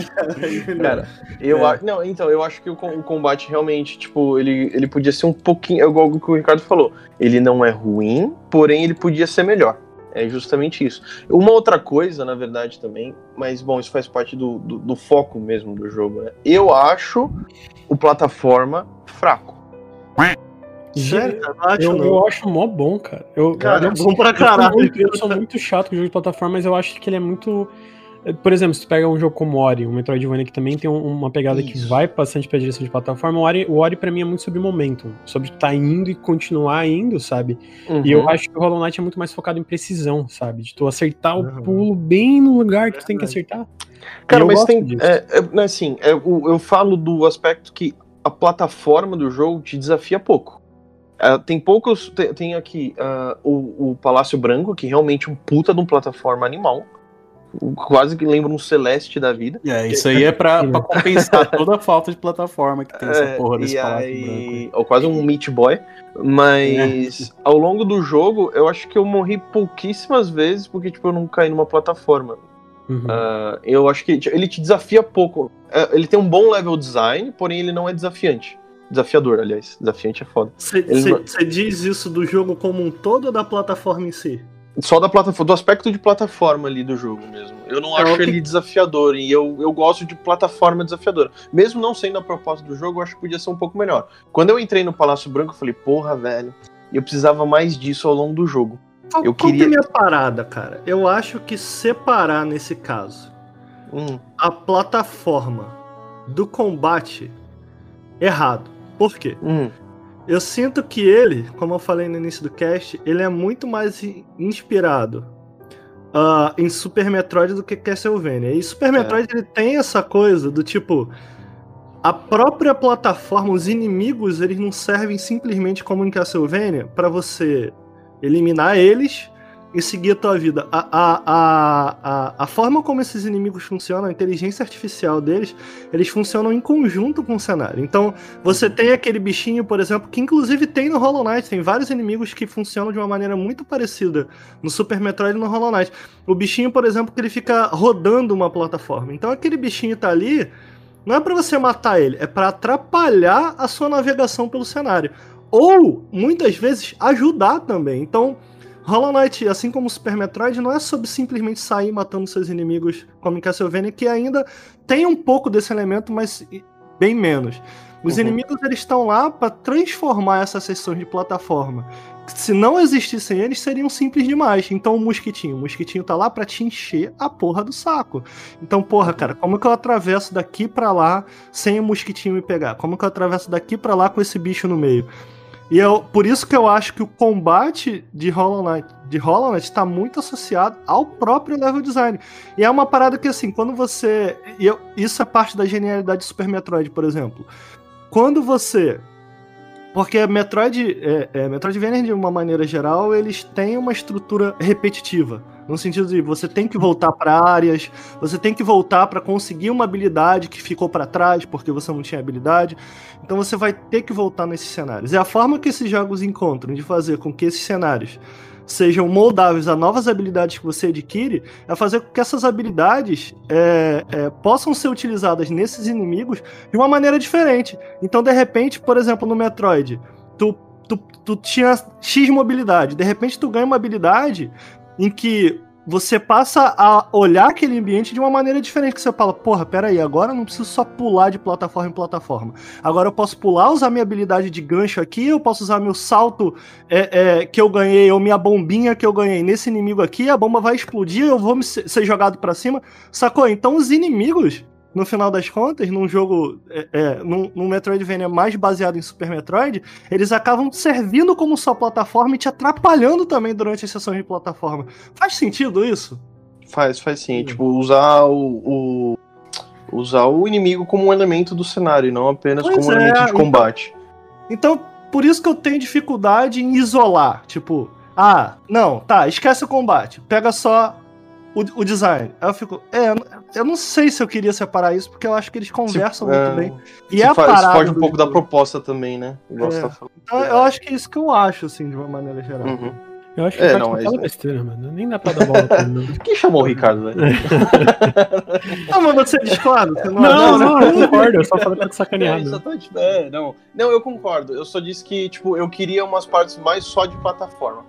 Porque, Uhum. não, é, eu, eu não tinha Tem, pensado tem o daí que castelo branco lá, o É. castelinho. o- Isso, é, Que- tipo, eu, eu gosto muito daquilo, então O realmente... Henrique queria 20 castelos no jogo pra você ficar. Cara, eu queria um, um, um Zelda. Mas é maneiro aquela parte, é maneiro aquela É, é que eu parte. gosto Ah. muito de, de coisa assim, né? Mas realmente, o, eu não tinha pensado nisso que você tinha falado, não. Ah, de usar o- que é bem difícil dissociar o combate do plataforma, justamente por causa disso, porque eles usam os inimigos como um elemento de plataforma. É, Isso, isso é de fato. Tipo a cabeça de Medusa no Castlevania, tipo essas coisas no, no que você estava falando. É, mas é, talvez seja isso mesmo. É, tem poucos defeitos desse jogo, né? Tem gente que Vamos lá, reclama. Gostei, dessa, gostei desse, dessa conclusão. Tô satisfeitíssimo. É, Eu tô muito convenceu. satisfeito. me eu tô muito convenceu. satisfeito. Cara, eu só. Eu só. Assim, tem gente que reclama, mas eu não acho isso feito na simplicidade do design dos personagens. Mas eu acho Ah, tipo, isso é uma das coisas cara. mais bonitas do jogo. Eu também cara. acho, eu também acho. Eu também acho. Pra mim, Quem isso. não gosta do design do personagem? É, fala que é muito simples. Isso daí eu já vi gente. Para, cara. A, a animação desse jogo é muito bonita, cara. Em É questão de lindo, movimentação mesmo. também. Sim, sim. Você você encontra uma pessoa dessa na rua, cai na porrada. Assim, cara? Além do, do próprio design, ele tem in- incorporação na lore ali, cara. Tem, você vê ali os personagens que, que explicam, que faz a máscaras dos insetinhos aí, explica por que, que todos os insetos usam máscara, esse tipo de coisa também. É Uhum. muito legal, cara. É, É, Mas- Tudo no jogo tem uma explicação, né? tem, é, é. Todos, o, todos os seus NPCs têm uma história, cara. É Pô, impressionante. eu gosto isso, muito daquele que ele é tipo um, uma versão sua, só que mais, mais idiota, sabe? Esqueci o nome dele Ah, agora. o, o Zod, na verdade. É. É. um pouco mais velho, na verdade. Uhum, Zod, o poderoso. é, que não tem nada de poderoso, né? Inclusive, eu mandei mensagem pro Ricardo pra ele me ajudar Hum. nesse troféu, pra me ajudar a escolher. Eu, ele só me mandou depois que eu terminei o jogo. Pera aí. Troféu. Não, porque se eu matava o Zod ou não. Eu não tenho um troféu Ah. disso. Ah, não, mas aí eu pesquisei eu falei, ah, vou ganhar um chefão. Você deixou, deixou de Eu Deixou ele salvei vivo? ele as duas vezes, é. Pô, e As duas a, a luta de chefão dele é bem legal, cara. É no sonho, É. né, que você luta com ele, não é? Não, cara, é no final do primeiro. Do primeiro desafio, é, primeira arena. Mas dá, Ah. dá pra lutar com ele no, no sonho. Você luta também. com ele. É, você luta. E tem essa daí também. Tem essa daí também. É. Mas eu acho que ele, ele tem que estar morto. Mas daí você não tem, você Não, tem não. que. Não, no meu ele É tá vivo vivo. É, Putz, você, então não sei. Eu que é, caguei, mano. ele meio que ele começa a namorar aquela besourinha lá, gordinha lá. Aí ela começa Qual a achar que ele é... gordinha?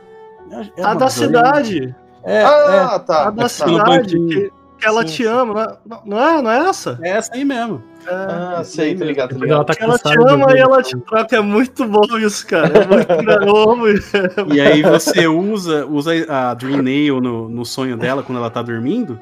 Aí Hum. você encontra uma versão fodona do Zod lá, que é ele bombadão e tal. Aí Hum. a luta é bem legal. É, oh, pode crer, lembrei. Cara, isso é muito bom, muito bom. Putz, eu preciso enfrentar isso daí. Eu não, não cheguei a Não, jogar. essa. eu Pô, que amo merda. esse jogo, cara.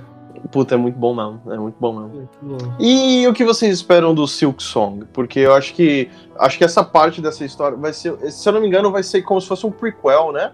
É, dá essa impressão mesmo, né? Que é a... Que é tipo É, quando é, entre a, o momento em que o Hollow Knight aprisiona e aparece o novo Knight, né? Ah, parece Não, que a. Sil, a, a Hornet foi pra outro lugar, não foi? Da última vez, de quando eu fiz o meu vídeo, eu, fiz, eu tenho um vídeo em janela indie dele lá. Quando eu pesquisei, até onde eu vi, eu não sei quantas informações saíram novas, mas não era confirmado, assim.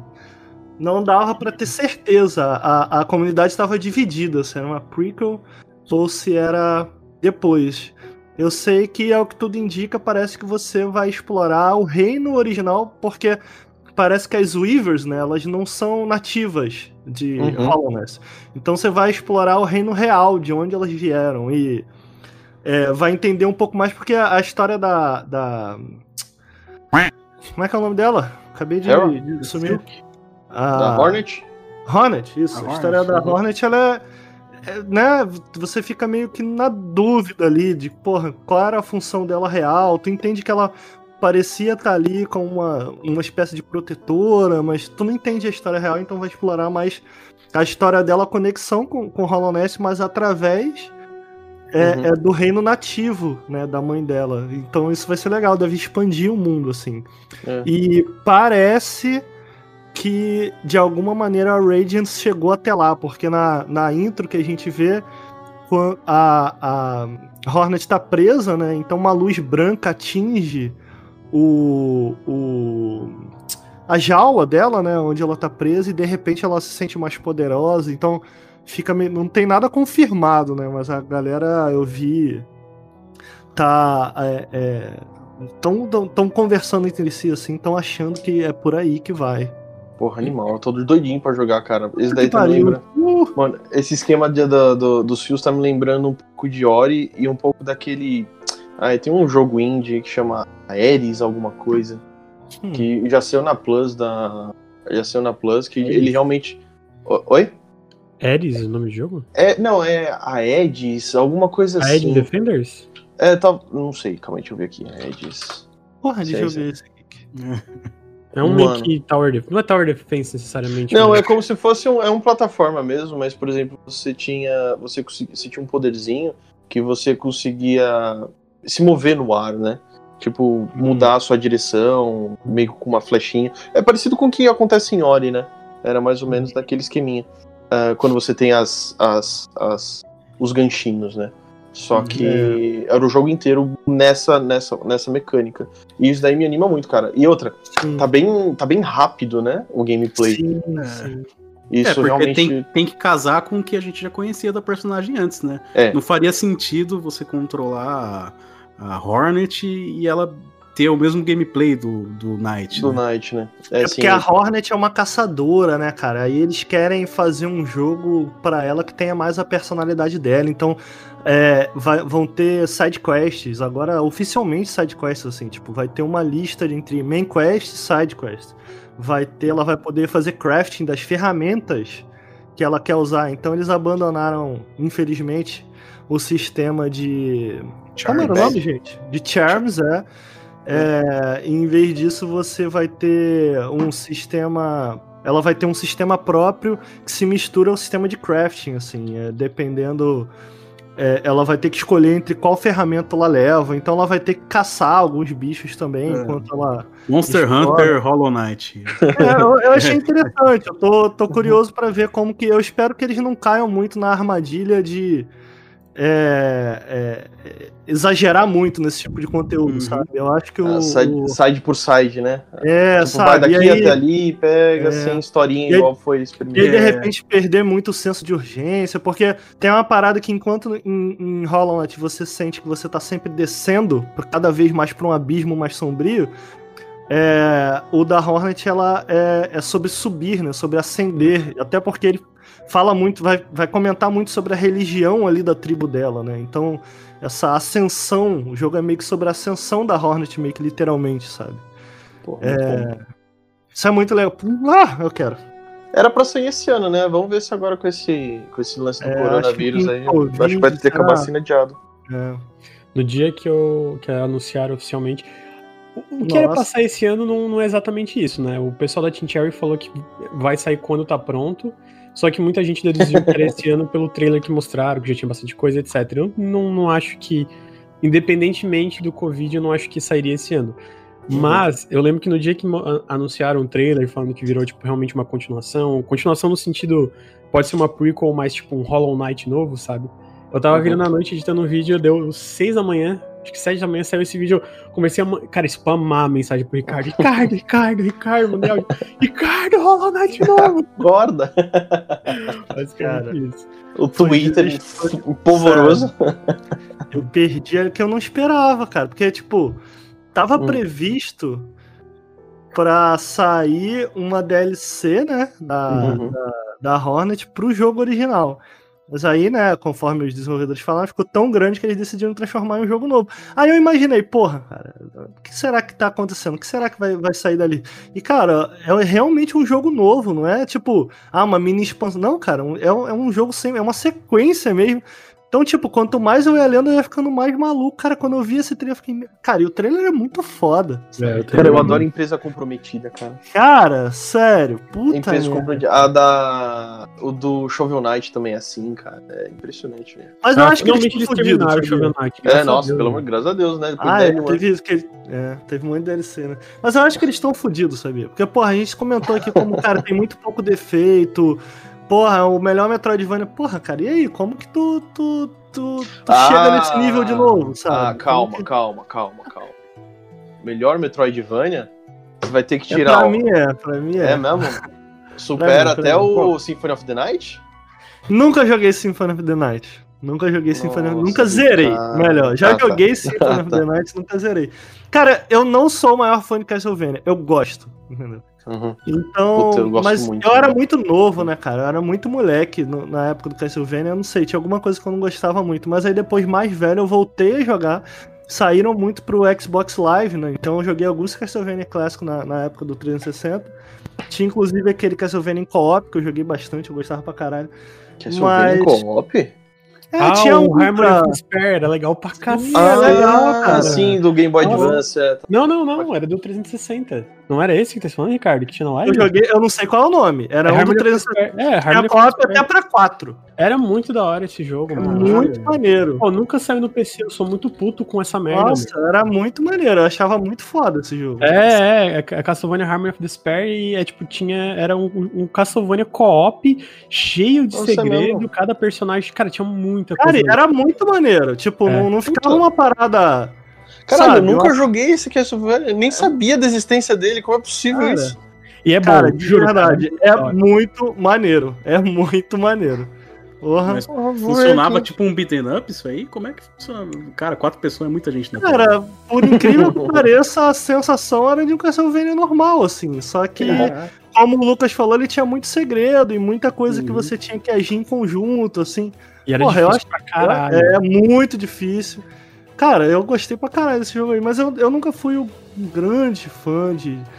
É, é, De dessa. É porque, como eu falei, não é- meu problema não é Castlevania em si, é o tipo de design de Castlevania, porque eu gosto tão mais do, do estilo de design mais puxado por Super Metroid, sabe?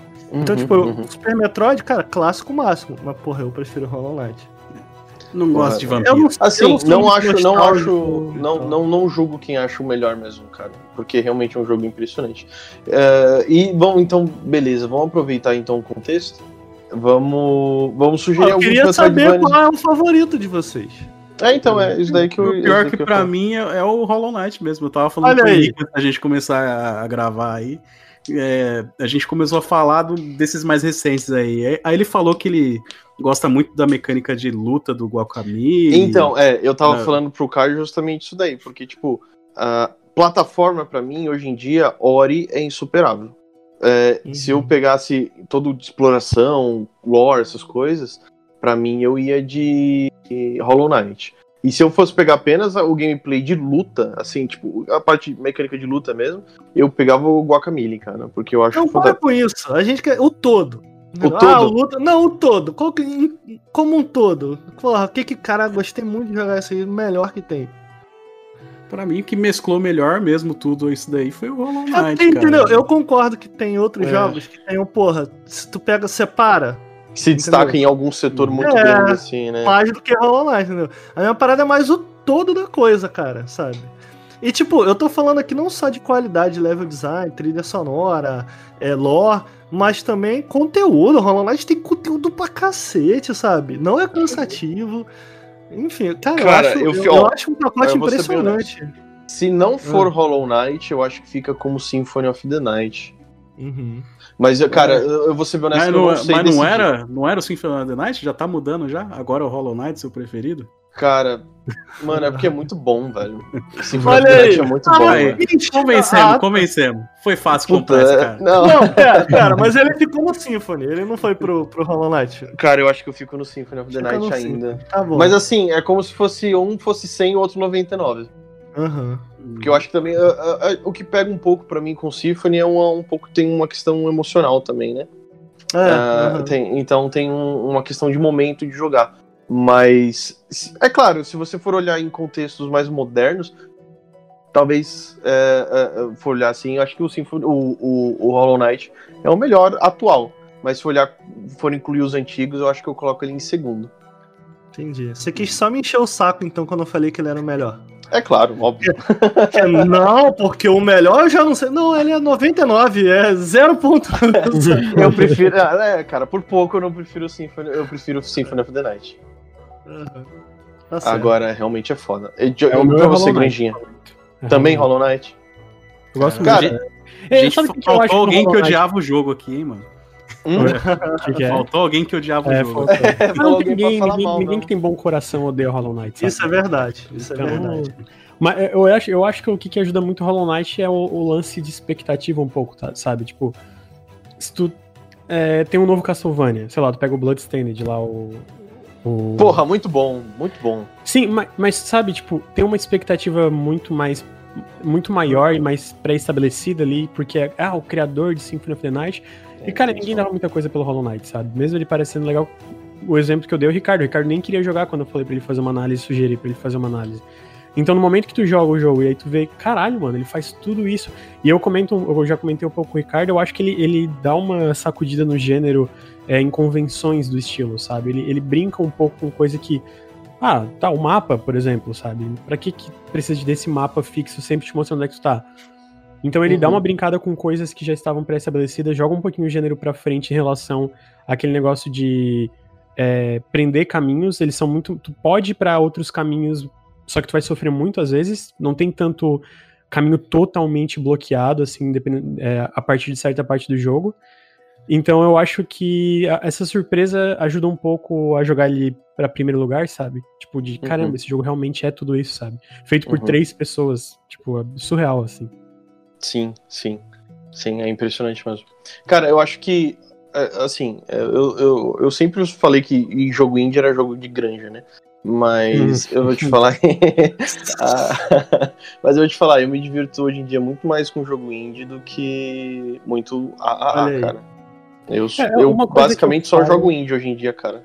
É que eles são mais contidos, cara. Eu acho que eles têm mais foco. Tipo, eu, eu, eu, eu sou. Não vou falar que eu sou o cara que não gosta de AAA. Tem muito jogo, pô, que eu adoro. ah, que é grande produção, mas ele sempre. Eu, eu sempre sinto jogando essas grandes produções. E assim, o Hollow Knight é um jogo bem grande, né? Então não é necessariamente o que eu tô falando, mas eu acho que esses jogos independentes sabem quando acabar, sabem quando não botar coisa desnecessária, sabe? Eu- e eu, pessoalmente, especialmente trabalhando, fazendo vídeo sobre jogo e toda hora jogando coisa diferente, todo tipo, sabe, sempre jogando Uhum. coisa nova, eu aprecio um pouco isso, sabe? Uhum.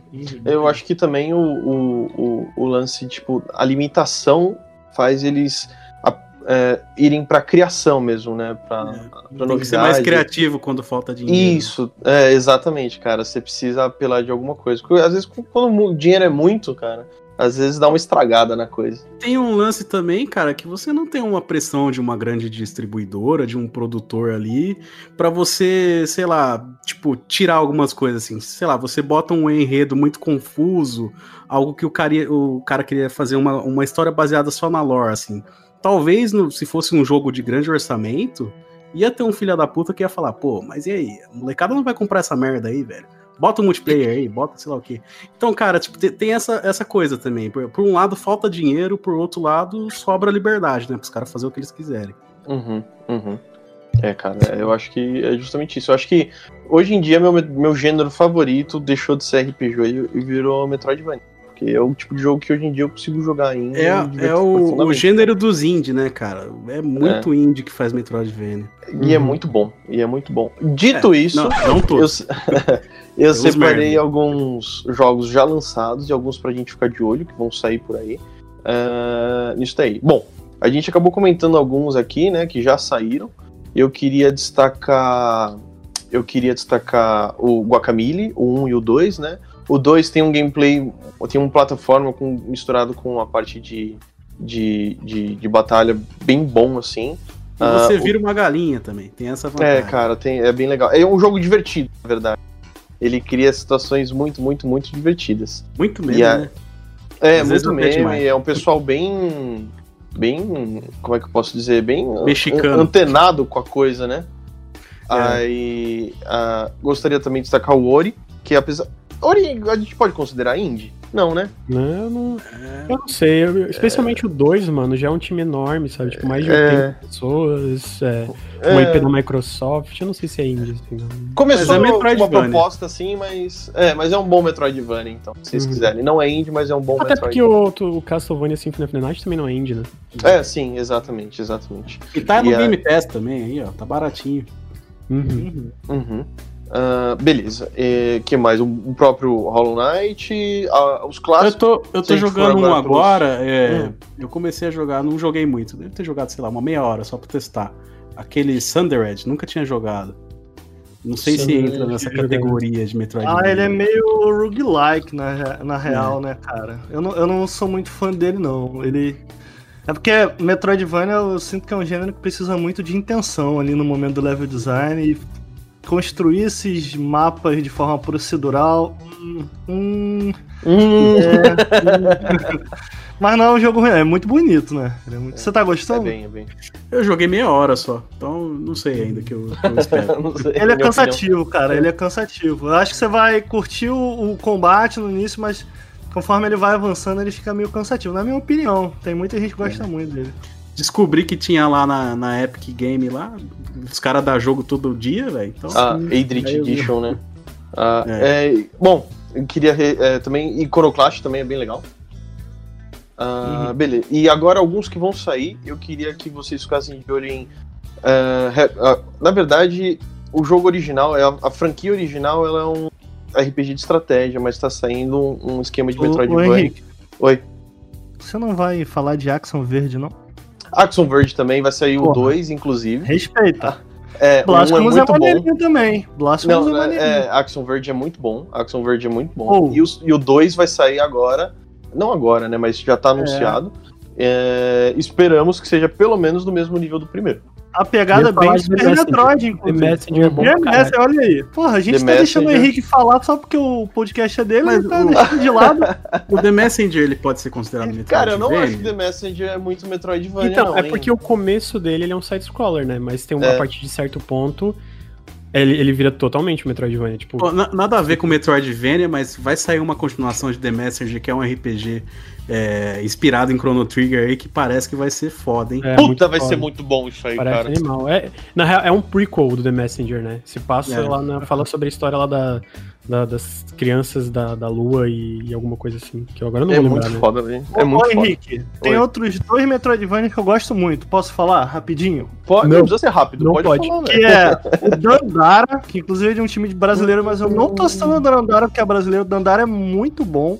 E Uhum. dentro desse contexto que a gente tava comentando de jogos que sabem terminar, o Dandara, cara, ele é um Metroidvania super diferenciado, o mais maneiro dele. E- Ele tem um desafio muito gostoso, de verdade, recomendo muito pra vocês. E ele é um jogo que ele não nunca fica parado numa ideia só. Ele vai de ideia pra ideia, em termos de level design mesmo. De ideia pra ideia pra ideia pra ideia, acaba. Eu serei ele em 8 horas. Cara, De ideia pra ideia, ideia pra ideia, acaba. É, é porque ele não se repete, sacou? É. Tipo, ele sabe quando acabar, ele vai introduzindo novas ideias e fala, caralho, que criativo isso aqui, cara. Ele E tem uma aí- mecânica de, tipo, ir pra cima e pra baixo, né? Tipo, de É, porque você não se né? move nele. Você não pode andar É. pro lado e pro outro. Você se joga, tipo, de Uhum. parede em parede, assim. e Você tem que ficar parado. Então tem uma camada de estratégia na- no combate dele, entendeu? Uma- não só de estratégia, mas também de reflexo. Cara, é muito bom Dandara. E o outro que eu queria citar, que eu acho que é menos popular, mas, cara, eu realmente gosto desse jogo. É o Strider de 2014, eu acho um, Puta, um é muito bom. muito legal, Porra, cara. Menos popular, velho? dele. É porque as pessoas não falam muito dele, assim, tipo. A galera conhece ele só do Marvel vs Capcom, só, tipo, Eu não, eu não, vou marcar. Entendeu? É, assim, é, Por eu isso acho que eu é tô verdade. dizendo que é menos popular. Tipo, eu não vejo muita gente falar, oh, o Strider foi um bom Metroidvania. Não. Cara, eu acho o Strider muito maneiro, cara. Inclusive é da Double Helix que fez o. Acho que eles abandonaram no meio, não tenho certeza, o Lucas pode me ajudar, mas eles, a princípio, eles eram os desenvolvedores de- desse novo Killer Instinct. Então Uhum. galera que. Eles fizeram a primeira temporada e a Amazon comprou eles, e como todo estúdio que a Amazon comprou, não saiu nada até Eles hoje. né? fizeram.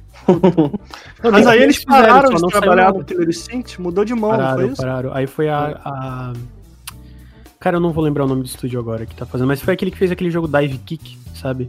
Ah, sim, Dive Kick é legal. entende, que Porra, tem entende. um, tem um esqueminha de posicionamento no Dive Kick que é bem Sim, interessante, cara. Inteligente. Eu tô citando a Double Helix porque, você vê, eles fizeram Clean Instinct, significa que os caras entendem de, de, de, de mecânicas, de, de, de Uhum. gameplay. Afinal de contas, é um jogo de luta e tal. Então, cara, eu, eu gosto bastante de Strider, eu recomendo. Eu gosto. Também é bem bom mesmo. Ó, Isso tem Castle in the Darkness também, do, mas no Steam. É, ele tem uma parada meio 8, é, 8 bits. ah, vai sair o 2, não tem data ainda, mas o 2 já está anunciado pelo Twitter. Tem Record of Lodoss War, que, cuidado, porque esse- essa franquia de RPG de estratégia, porém, tá para sair o um Metroidvania baseado na franquia, que chama Diditlin The Wonder Labyrinth. Aí nós temos também, nós temos também Fyland, que também é bem interessante. ah, tá no projeto do que foi pelo Kickstarter que ele conseguiu, né? E tem Forsaken Castle também. Parece bem interessante. E tinha um outro que eu tinha separado aqui, mas cadê? Hum, não, não tô Caraca. achando. Enfim, ficou Jogo pra caralho, hein, mano? Heart Forte Alicia, que é de Kickstarter, parece muito bom. Deixa a recomendação aí. Porra, excelente, excelente. Eu queria recomendar um outro aí também que tá pra sair. Ah. Tá bom, né, Ricardo? Recomendo bastante coisa, né? É, é, é, Desperados 3. Procura aí. Comprem. Comprem. Tá, falando, Muito bom. tá ligado que o Desperados 3 vai ser uma prequel, né, Ricardo? Ih, não sabia não. Aí, ó. Ih, já não quer mais jogar. É que o Desperados 3 não é Metroidvania não, mas é bom. Vocês deviam comprar. Desculpa, Tá. Henrique. Imagina, imagina, não tem problema. Eu ia fazer um apelo pra jogar em Rune Terra também comigo. Ah, jogo de cartinha não, mano. Ah, não começa com isso aí, não. Ele estragou o podcast. Ah, e Já tem, não já tem o Schubert, já jogou com o Schubert, já? Já joguei com o Schubert já. Ó, mas Valorant eu jogo, tá? Ah, Valorant. É, mas eu não consegui o beta ainda. Mano, a gente tá falando de. Metroidvania, foco aí, velho. Ah, cala a boca, tá desesperado. Aqui, aqui tem, tem um episódio aí que era de, de Estúdio Ghibli, a gente começou a falar de Alien do nada. Ah, quem será que colocou, né? O Alien. Não, eu só citei que eu queria fazer um podcast de Alien. Aí do nada a galera começou a falar de Giger, de formato de pinto e estufo. Aí, aí virou Tá. isso daí. Ah, ô Ricardo, só pra. Hum. Você você comprou o. Ah, o Grand Blue Fantasy Versus? Puta, não comprei não. Comprei, Não bom, hein? Bem bom, É hein? bom mesmo? É, eu não É comprei porque tem que dedicar, né, mano? Dá uma Tem. preguiça, É, exatamente. Isso. Eu tô jogando bem, bem, bem por superficial, mas bem bom também. Eu fiz um apelo parece ser maneiro mesmo. Bom, enfim, gente, joguem, Mestro... joguem Metroidvania, Terra, ignorem Desperados 3 e, e vambora. Eu queria agradecer a presença do Ricardo, foi um prazer tê-lo aqui conosco, do Lucas. Isso é meu, mano. É, e deixa aí um recadinho, gente. Que- como é que a gente acha vocês nas redes sociais? Vai, Lucas. Ah, eu, eu trabalho no Nautilus, que é um canal de que a gente fala sobre videogames, faz análises, vídeos ensaio. Inclusive tem uma análise do Hollow Knight lá no canal, bem legal. É, Tem Janela também, do, do Silkson. Tem um Janela Indie do Silksong. A gente fala de vários outros Metroidvanias também. Tem bastante. Tem bastante vídeo no canal, tem bastante jogo. A gente fala. Tem dois ensaios sobre um sobre o Ori 1 e um sobre o Ori 2. Então tem bastante conteúdo sobre Metroidvania e jogos independentes no geral lá no canal. E o, e o link é youtube.com/barra nautiluslink. E a gente também tá fazendo live praticamente todo dia de uma de jogos diversos, que assim como o canal a gente joga tipo de tudo, né? No twitch.tv barra nautiluslink. E a gente tem um podcast também, que é soundcloud.com. Meu Deus, é Nautilus ou Nautilus Link? É barra Nautilus. aí. Peraí, dá pra achar no Spotify. Dá pra achar no Dá, Spotify? dá pra achar no Spotify. tem no Spotify. Oh, desculpa, é SoundCloud barra Nautilus Link, não é barra Nautilus não, falei merda. É, Mas como é que acha no Spotify? É Nautilus ou Nautilus Link? é Nautilus Link. Acho que É, se Nautilus digitar, se digitar Nautilus já aparece também, né? É um nome muito único. Não, é porque tem um herói É, assim, no tem um que é livro, né? E, é. Não, mas o, o livro não é o nome do livro, né? Não, Então, sim, é 21 dá Legos Submarinas. É. É só o nome do submarino, então não dá muita treta. Mas o que dá treta de verdade é com. Tem um, um boneco de LOL que se chama Nautilus, aí dá uma treta. Nautilus Link no Spotify, você encontra o podcast da galera aí. Ou se você quiser escutar uma música do Bob James chamada Nautilus, também tem aí. né? Mas, Mas, tá eu no queria Spotify. falar uma coisa. Pode eu falar. Não tô Ah. trabalhando mais no Nautilus, então eu não quero divulgar Isso. o Nautilus, eu quero divulgar meu Twitter. Você gostou de mim? Meu arroba é arroba Ricardo Nautis. Tá bom? Nautis de Nautilus. Não trabalho mais. O, Ri- o Ricardo fala que não, não trabalha mais no Nautilus, mas tá no podcast, tá nas lives, tá, tá em tudo. Eu só não só produzindo não faz mais YouTube. filme. Ele só não edita Eu não faço. então, se você quiser me seguir aí, me segue lá. E eu tô, como o Lucas falou, eu tô sempre nos podcasts e hum, é, na Twitch lá fazendo live ao vivo com a E galera. você, Cainho, como é que a gente acha você? Eu? Bom, primeiro só agradecer a presença dos nossos amigos aqui e se eles quiserem voltar algum dia pro podcast falar merda, não só, Só sobre chamar. videogame, sobre qualquer coisa, porque a gente fala sobre qualquer coisa. E aí a porta está aberta aqui. E pra me achar, eu tô lá no Instagram, eu não tenho Twitter. É, eu tenho um Instagram que é underline Caio Marcel. Mas não precisa me seguir, não. Só, só tá lá. Olha ah, de longe. bacana. O meu Twitter é esse. Se você tiver interesse em ver como Tá eu sou, pronto pra ser um influencer. Tá pronto, o cara preparado, né? cara. E também O já meu, o meu Instagram é esse, mas não precisa me seguir, achei genial, cara. Não me enche o saco, não, mano. Me deixa quieto lá. pra reforçar Deixa eu na também, minha, né? pra seguir o Instagram do podcast. É o arroba Los Bucaneiros. É, qualquer coisa, manda uma mensagem lá que eu, o Lucas ou o Schubert. O Henrique não, porque o Henrique nunca entra lá. Mas tem a senha, entra porque não quer. Aí a gente te responde lá. Qualquer sugestão de pauta, de convidado, ou só xingar a gente também. A gente tá respondendo. Ué, E a gente vai pedir os jobs 3D? Ah, não, cara, já, já tem o job aí. Já, Ah, já- beleza. deixa, A gente deixa- ele também não tá precisando de emprego nem de seguidor, viu? Então, Não, em- em- em- empre- emprego é bom, mas, mas calma, pera aí, uma coisa de Tá. cada vez. Ah, bom, se vocês quiserem me achar, então só tem no Instagram, é HM Cardoso. Ah, qualquer coisa é só adicionar lá. Eu, eu, eu gosto de, de gente, tá? Eu não sou de social igual o Caio. Engajamento. Pode me seguir, fica à vontade. Exatamente. Ah, então é isso, gente. Muito obrigado por ter ouvido até aqui também e até a próxima. Então, os Falou. comentários. Valeu, falou.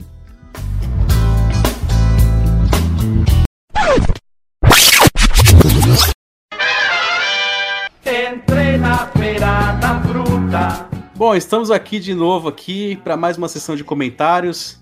Vocês estão percebendo aí que vocês não estão com o nosso amigo cabeludo. O Lucas não tá aqui hoje. Eu sei que vocês estão sentindo falta, mas eu não tô. Então eu tô aqui com o Henrique. Opa!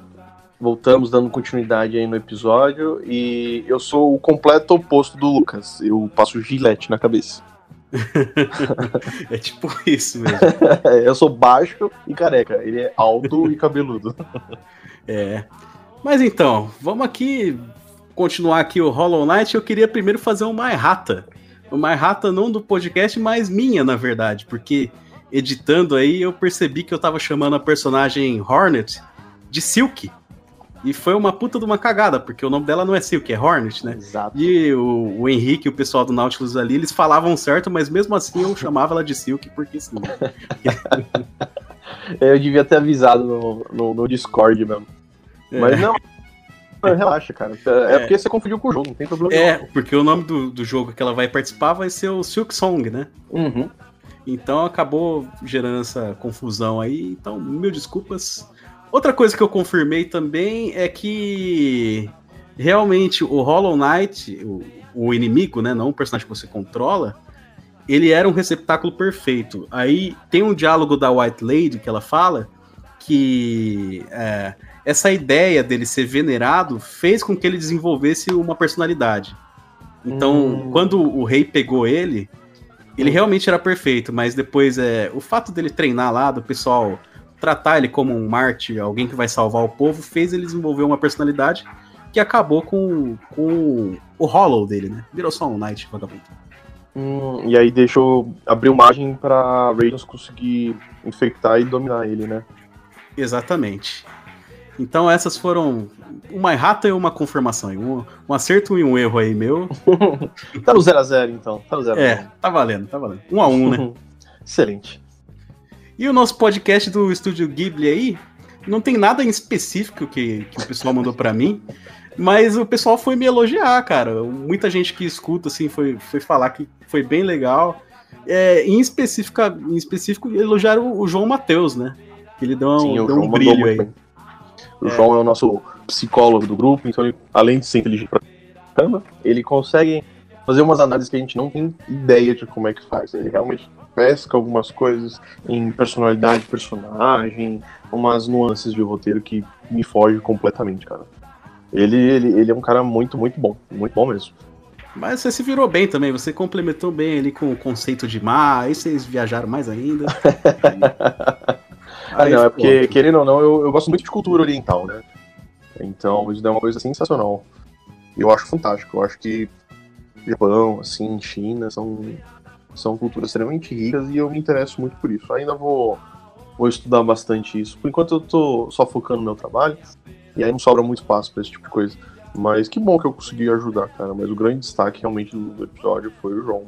Meus parabéns e muito obrigado, João. Deixar um, um, um agradecimento público aqui pra você. Muito obrigado, João, que você esteja escutando esse episódio também. Senão A a, gente... gente- manda.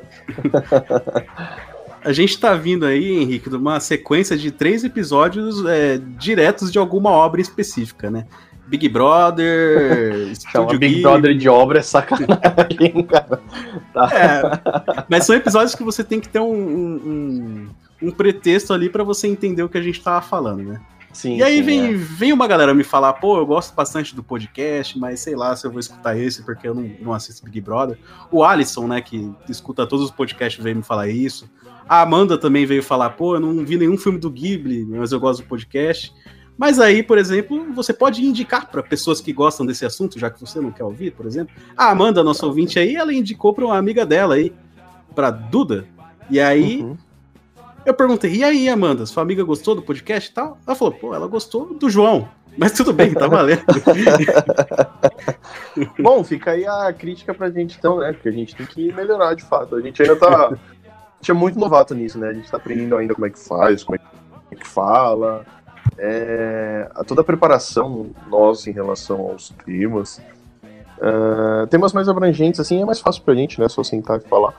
Agora, alguns específicos, a gente vai. A gente ainda realmente precisa melhorar muita coisa, começar a pesquisar mais. Mas aos poucos a gente vai melhorando. Mas ela não falou nada de mal também da gente, só falou bem do João. Porque o João brilhou mesmo nesse episódio. É, não, o João foi foda mesmo.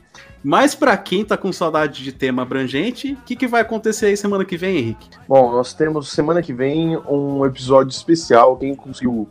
Quem já escutou os, os nossos primeiros episódios uh, vai se lembrar da presença de um amigo nosso, o Michael. O Michael ele mora em Portugal, ele é um designer lá e trabalha em agência de publicidade. E ele acabou propondo pra gente fazer um, um episódio bem interessante sobre como é viver fora do país. Então a gente juntou uma galerinha que a gente conhece, uh, que acabaram se mudando, a função do trabalho, função de família, esse tipo de coisa, que mora fora do país, para dar um relato aí pra gente.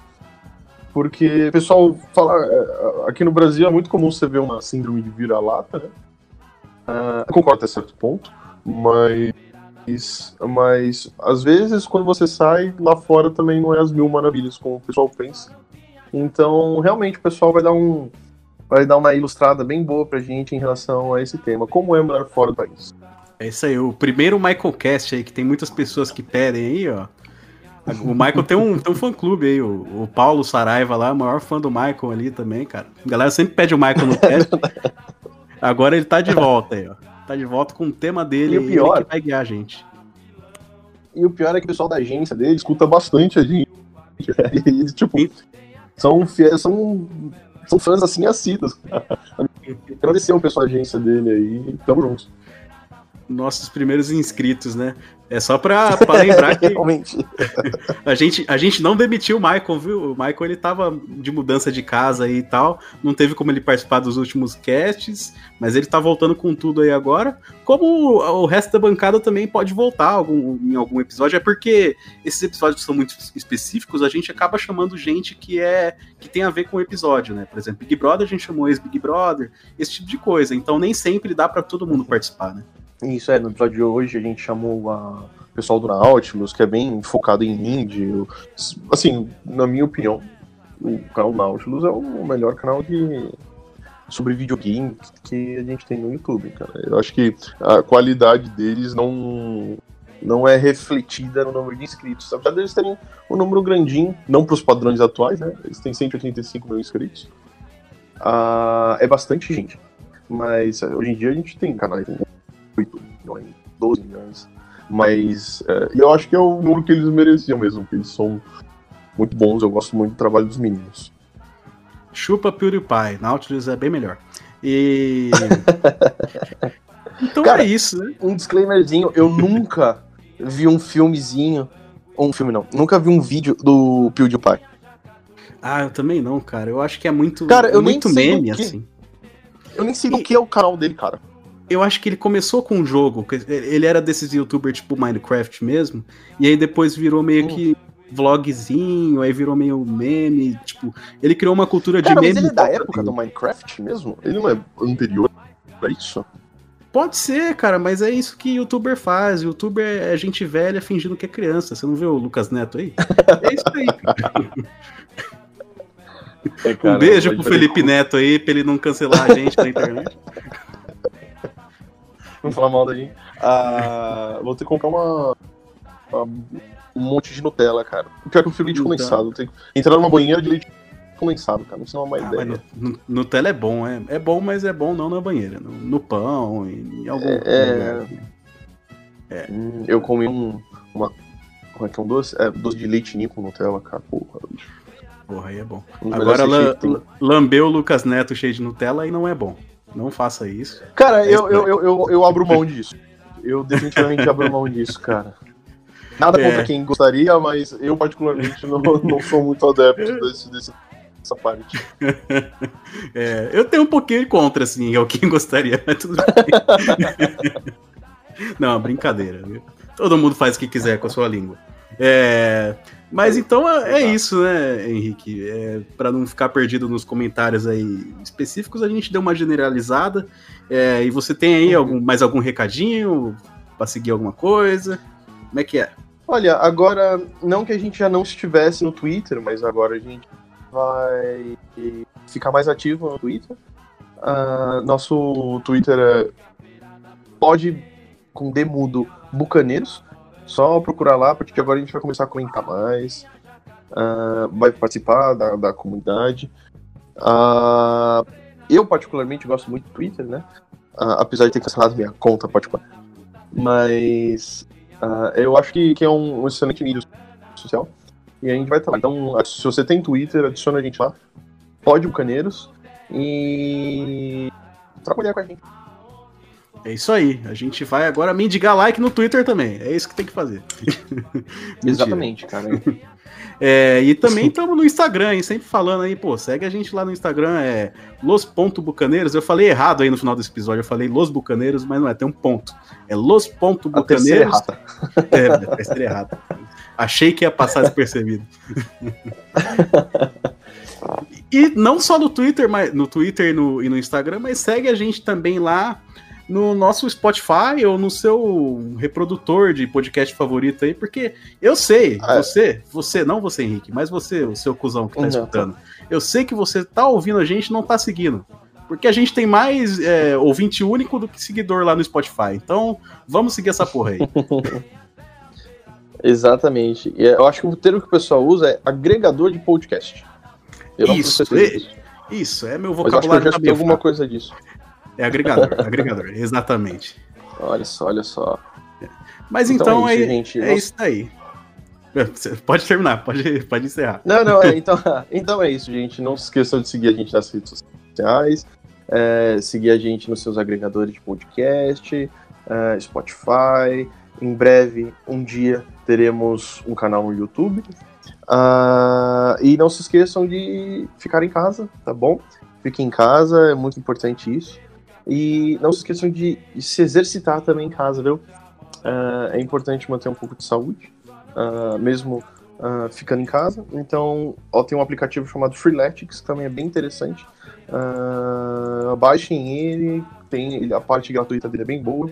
É isso aí, Freeletics, patrocina nós. Manda, manda suplemento. Isso não foi mais, um, um, um, um, recado patrocinado, mas poderia ser. Fica a dica aí. poderia ser, cara. Poderia é. ser. Eu gosto de recomendar as coisas que eu escuto e eu gosto, cara.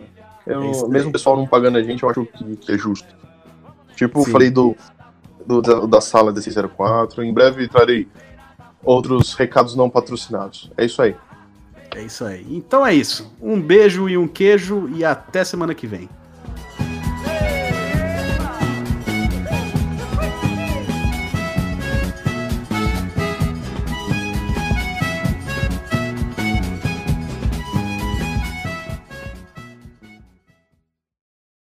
Hadouken!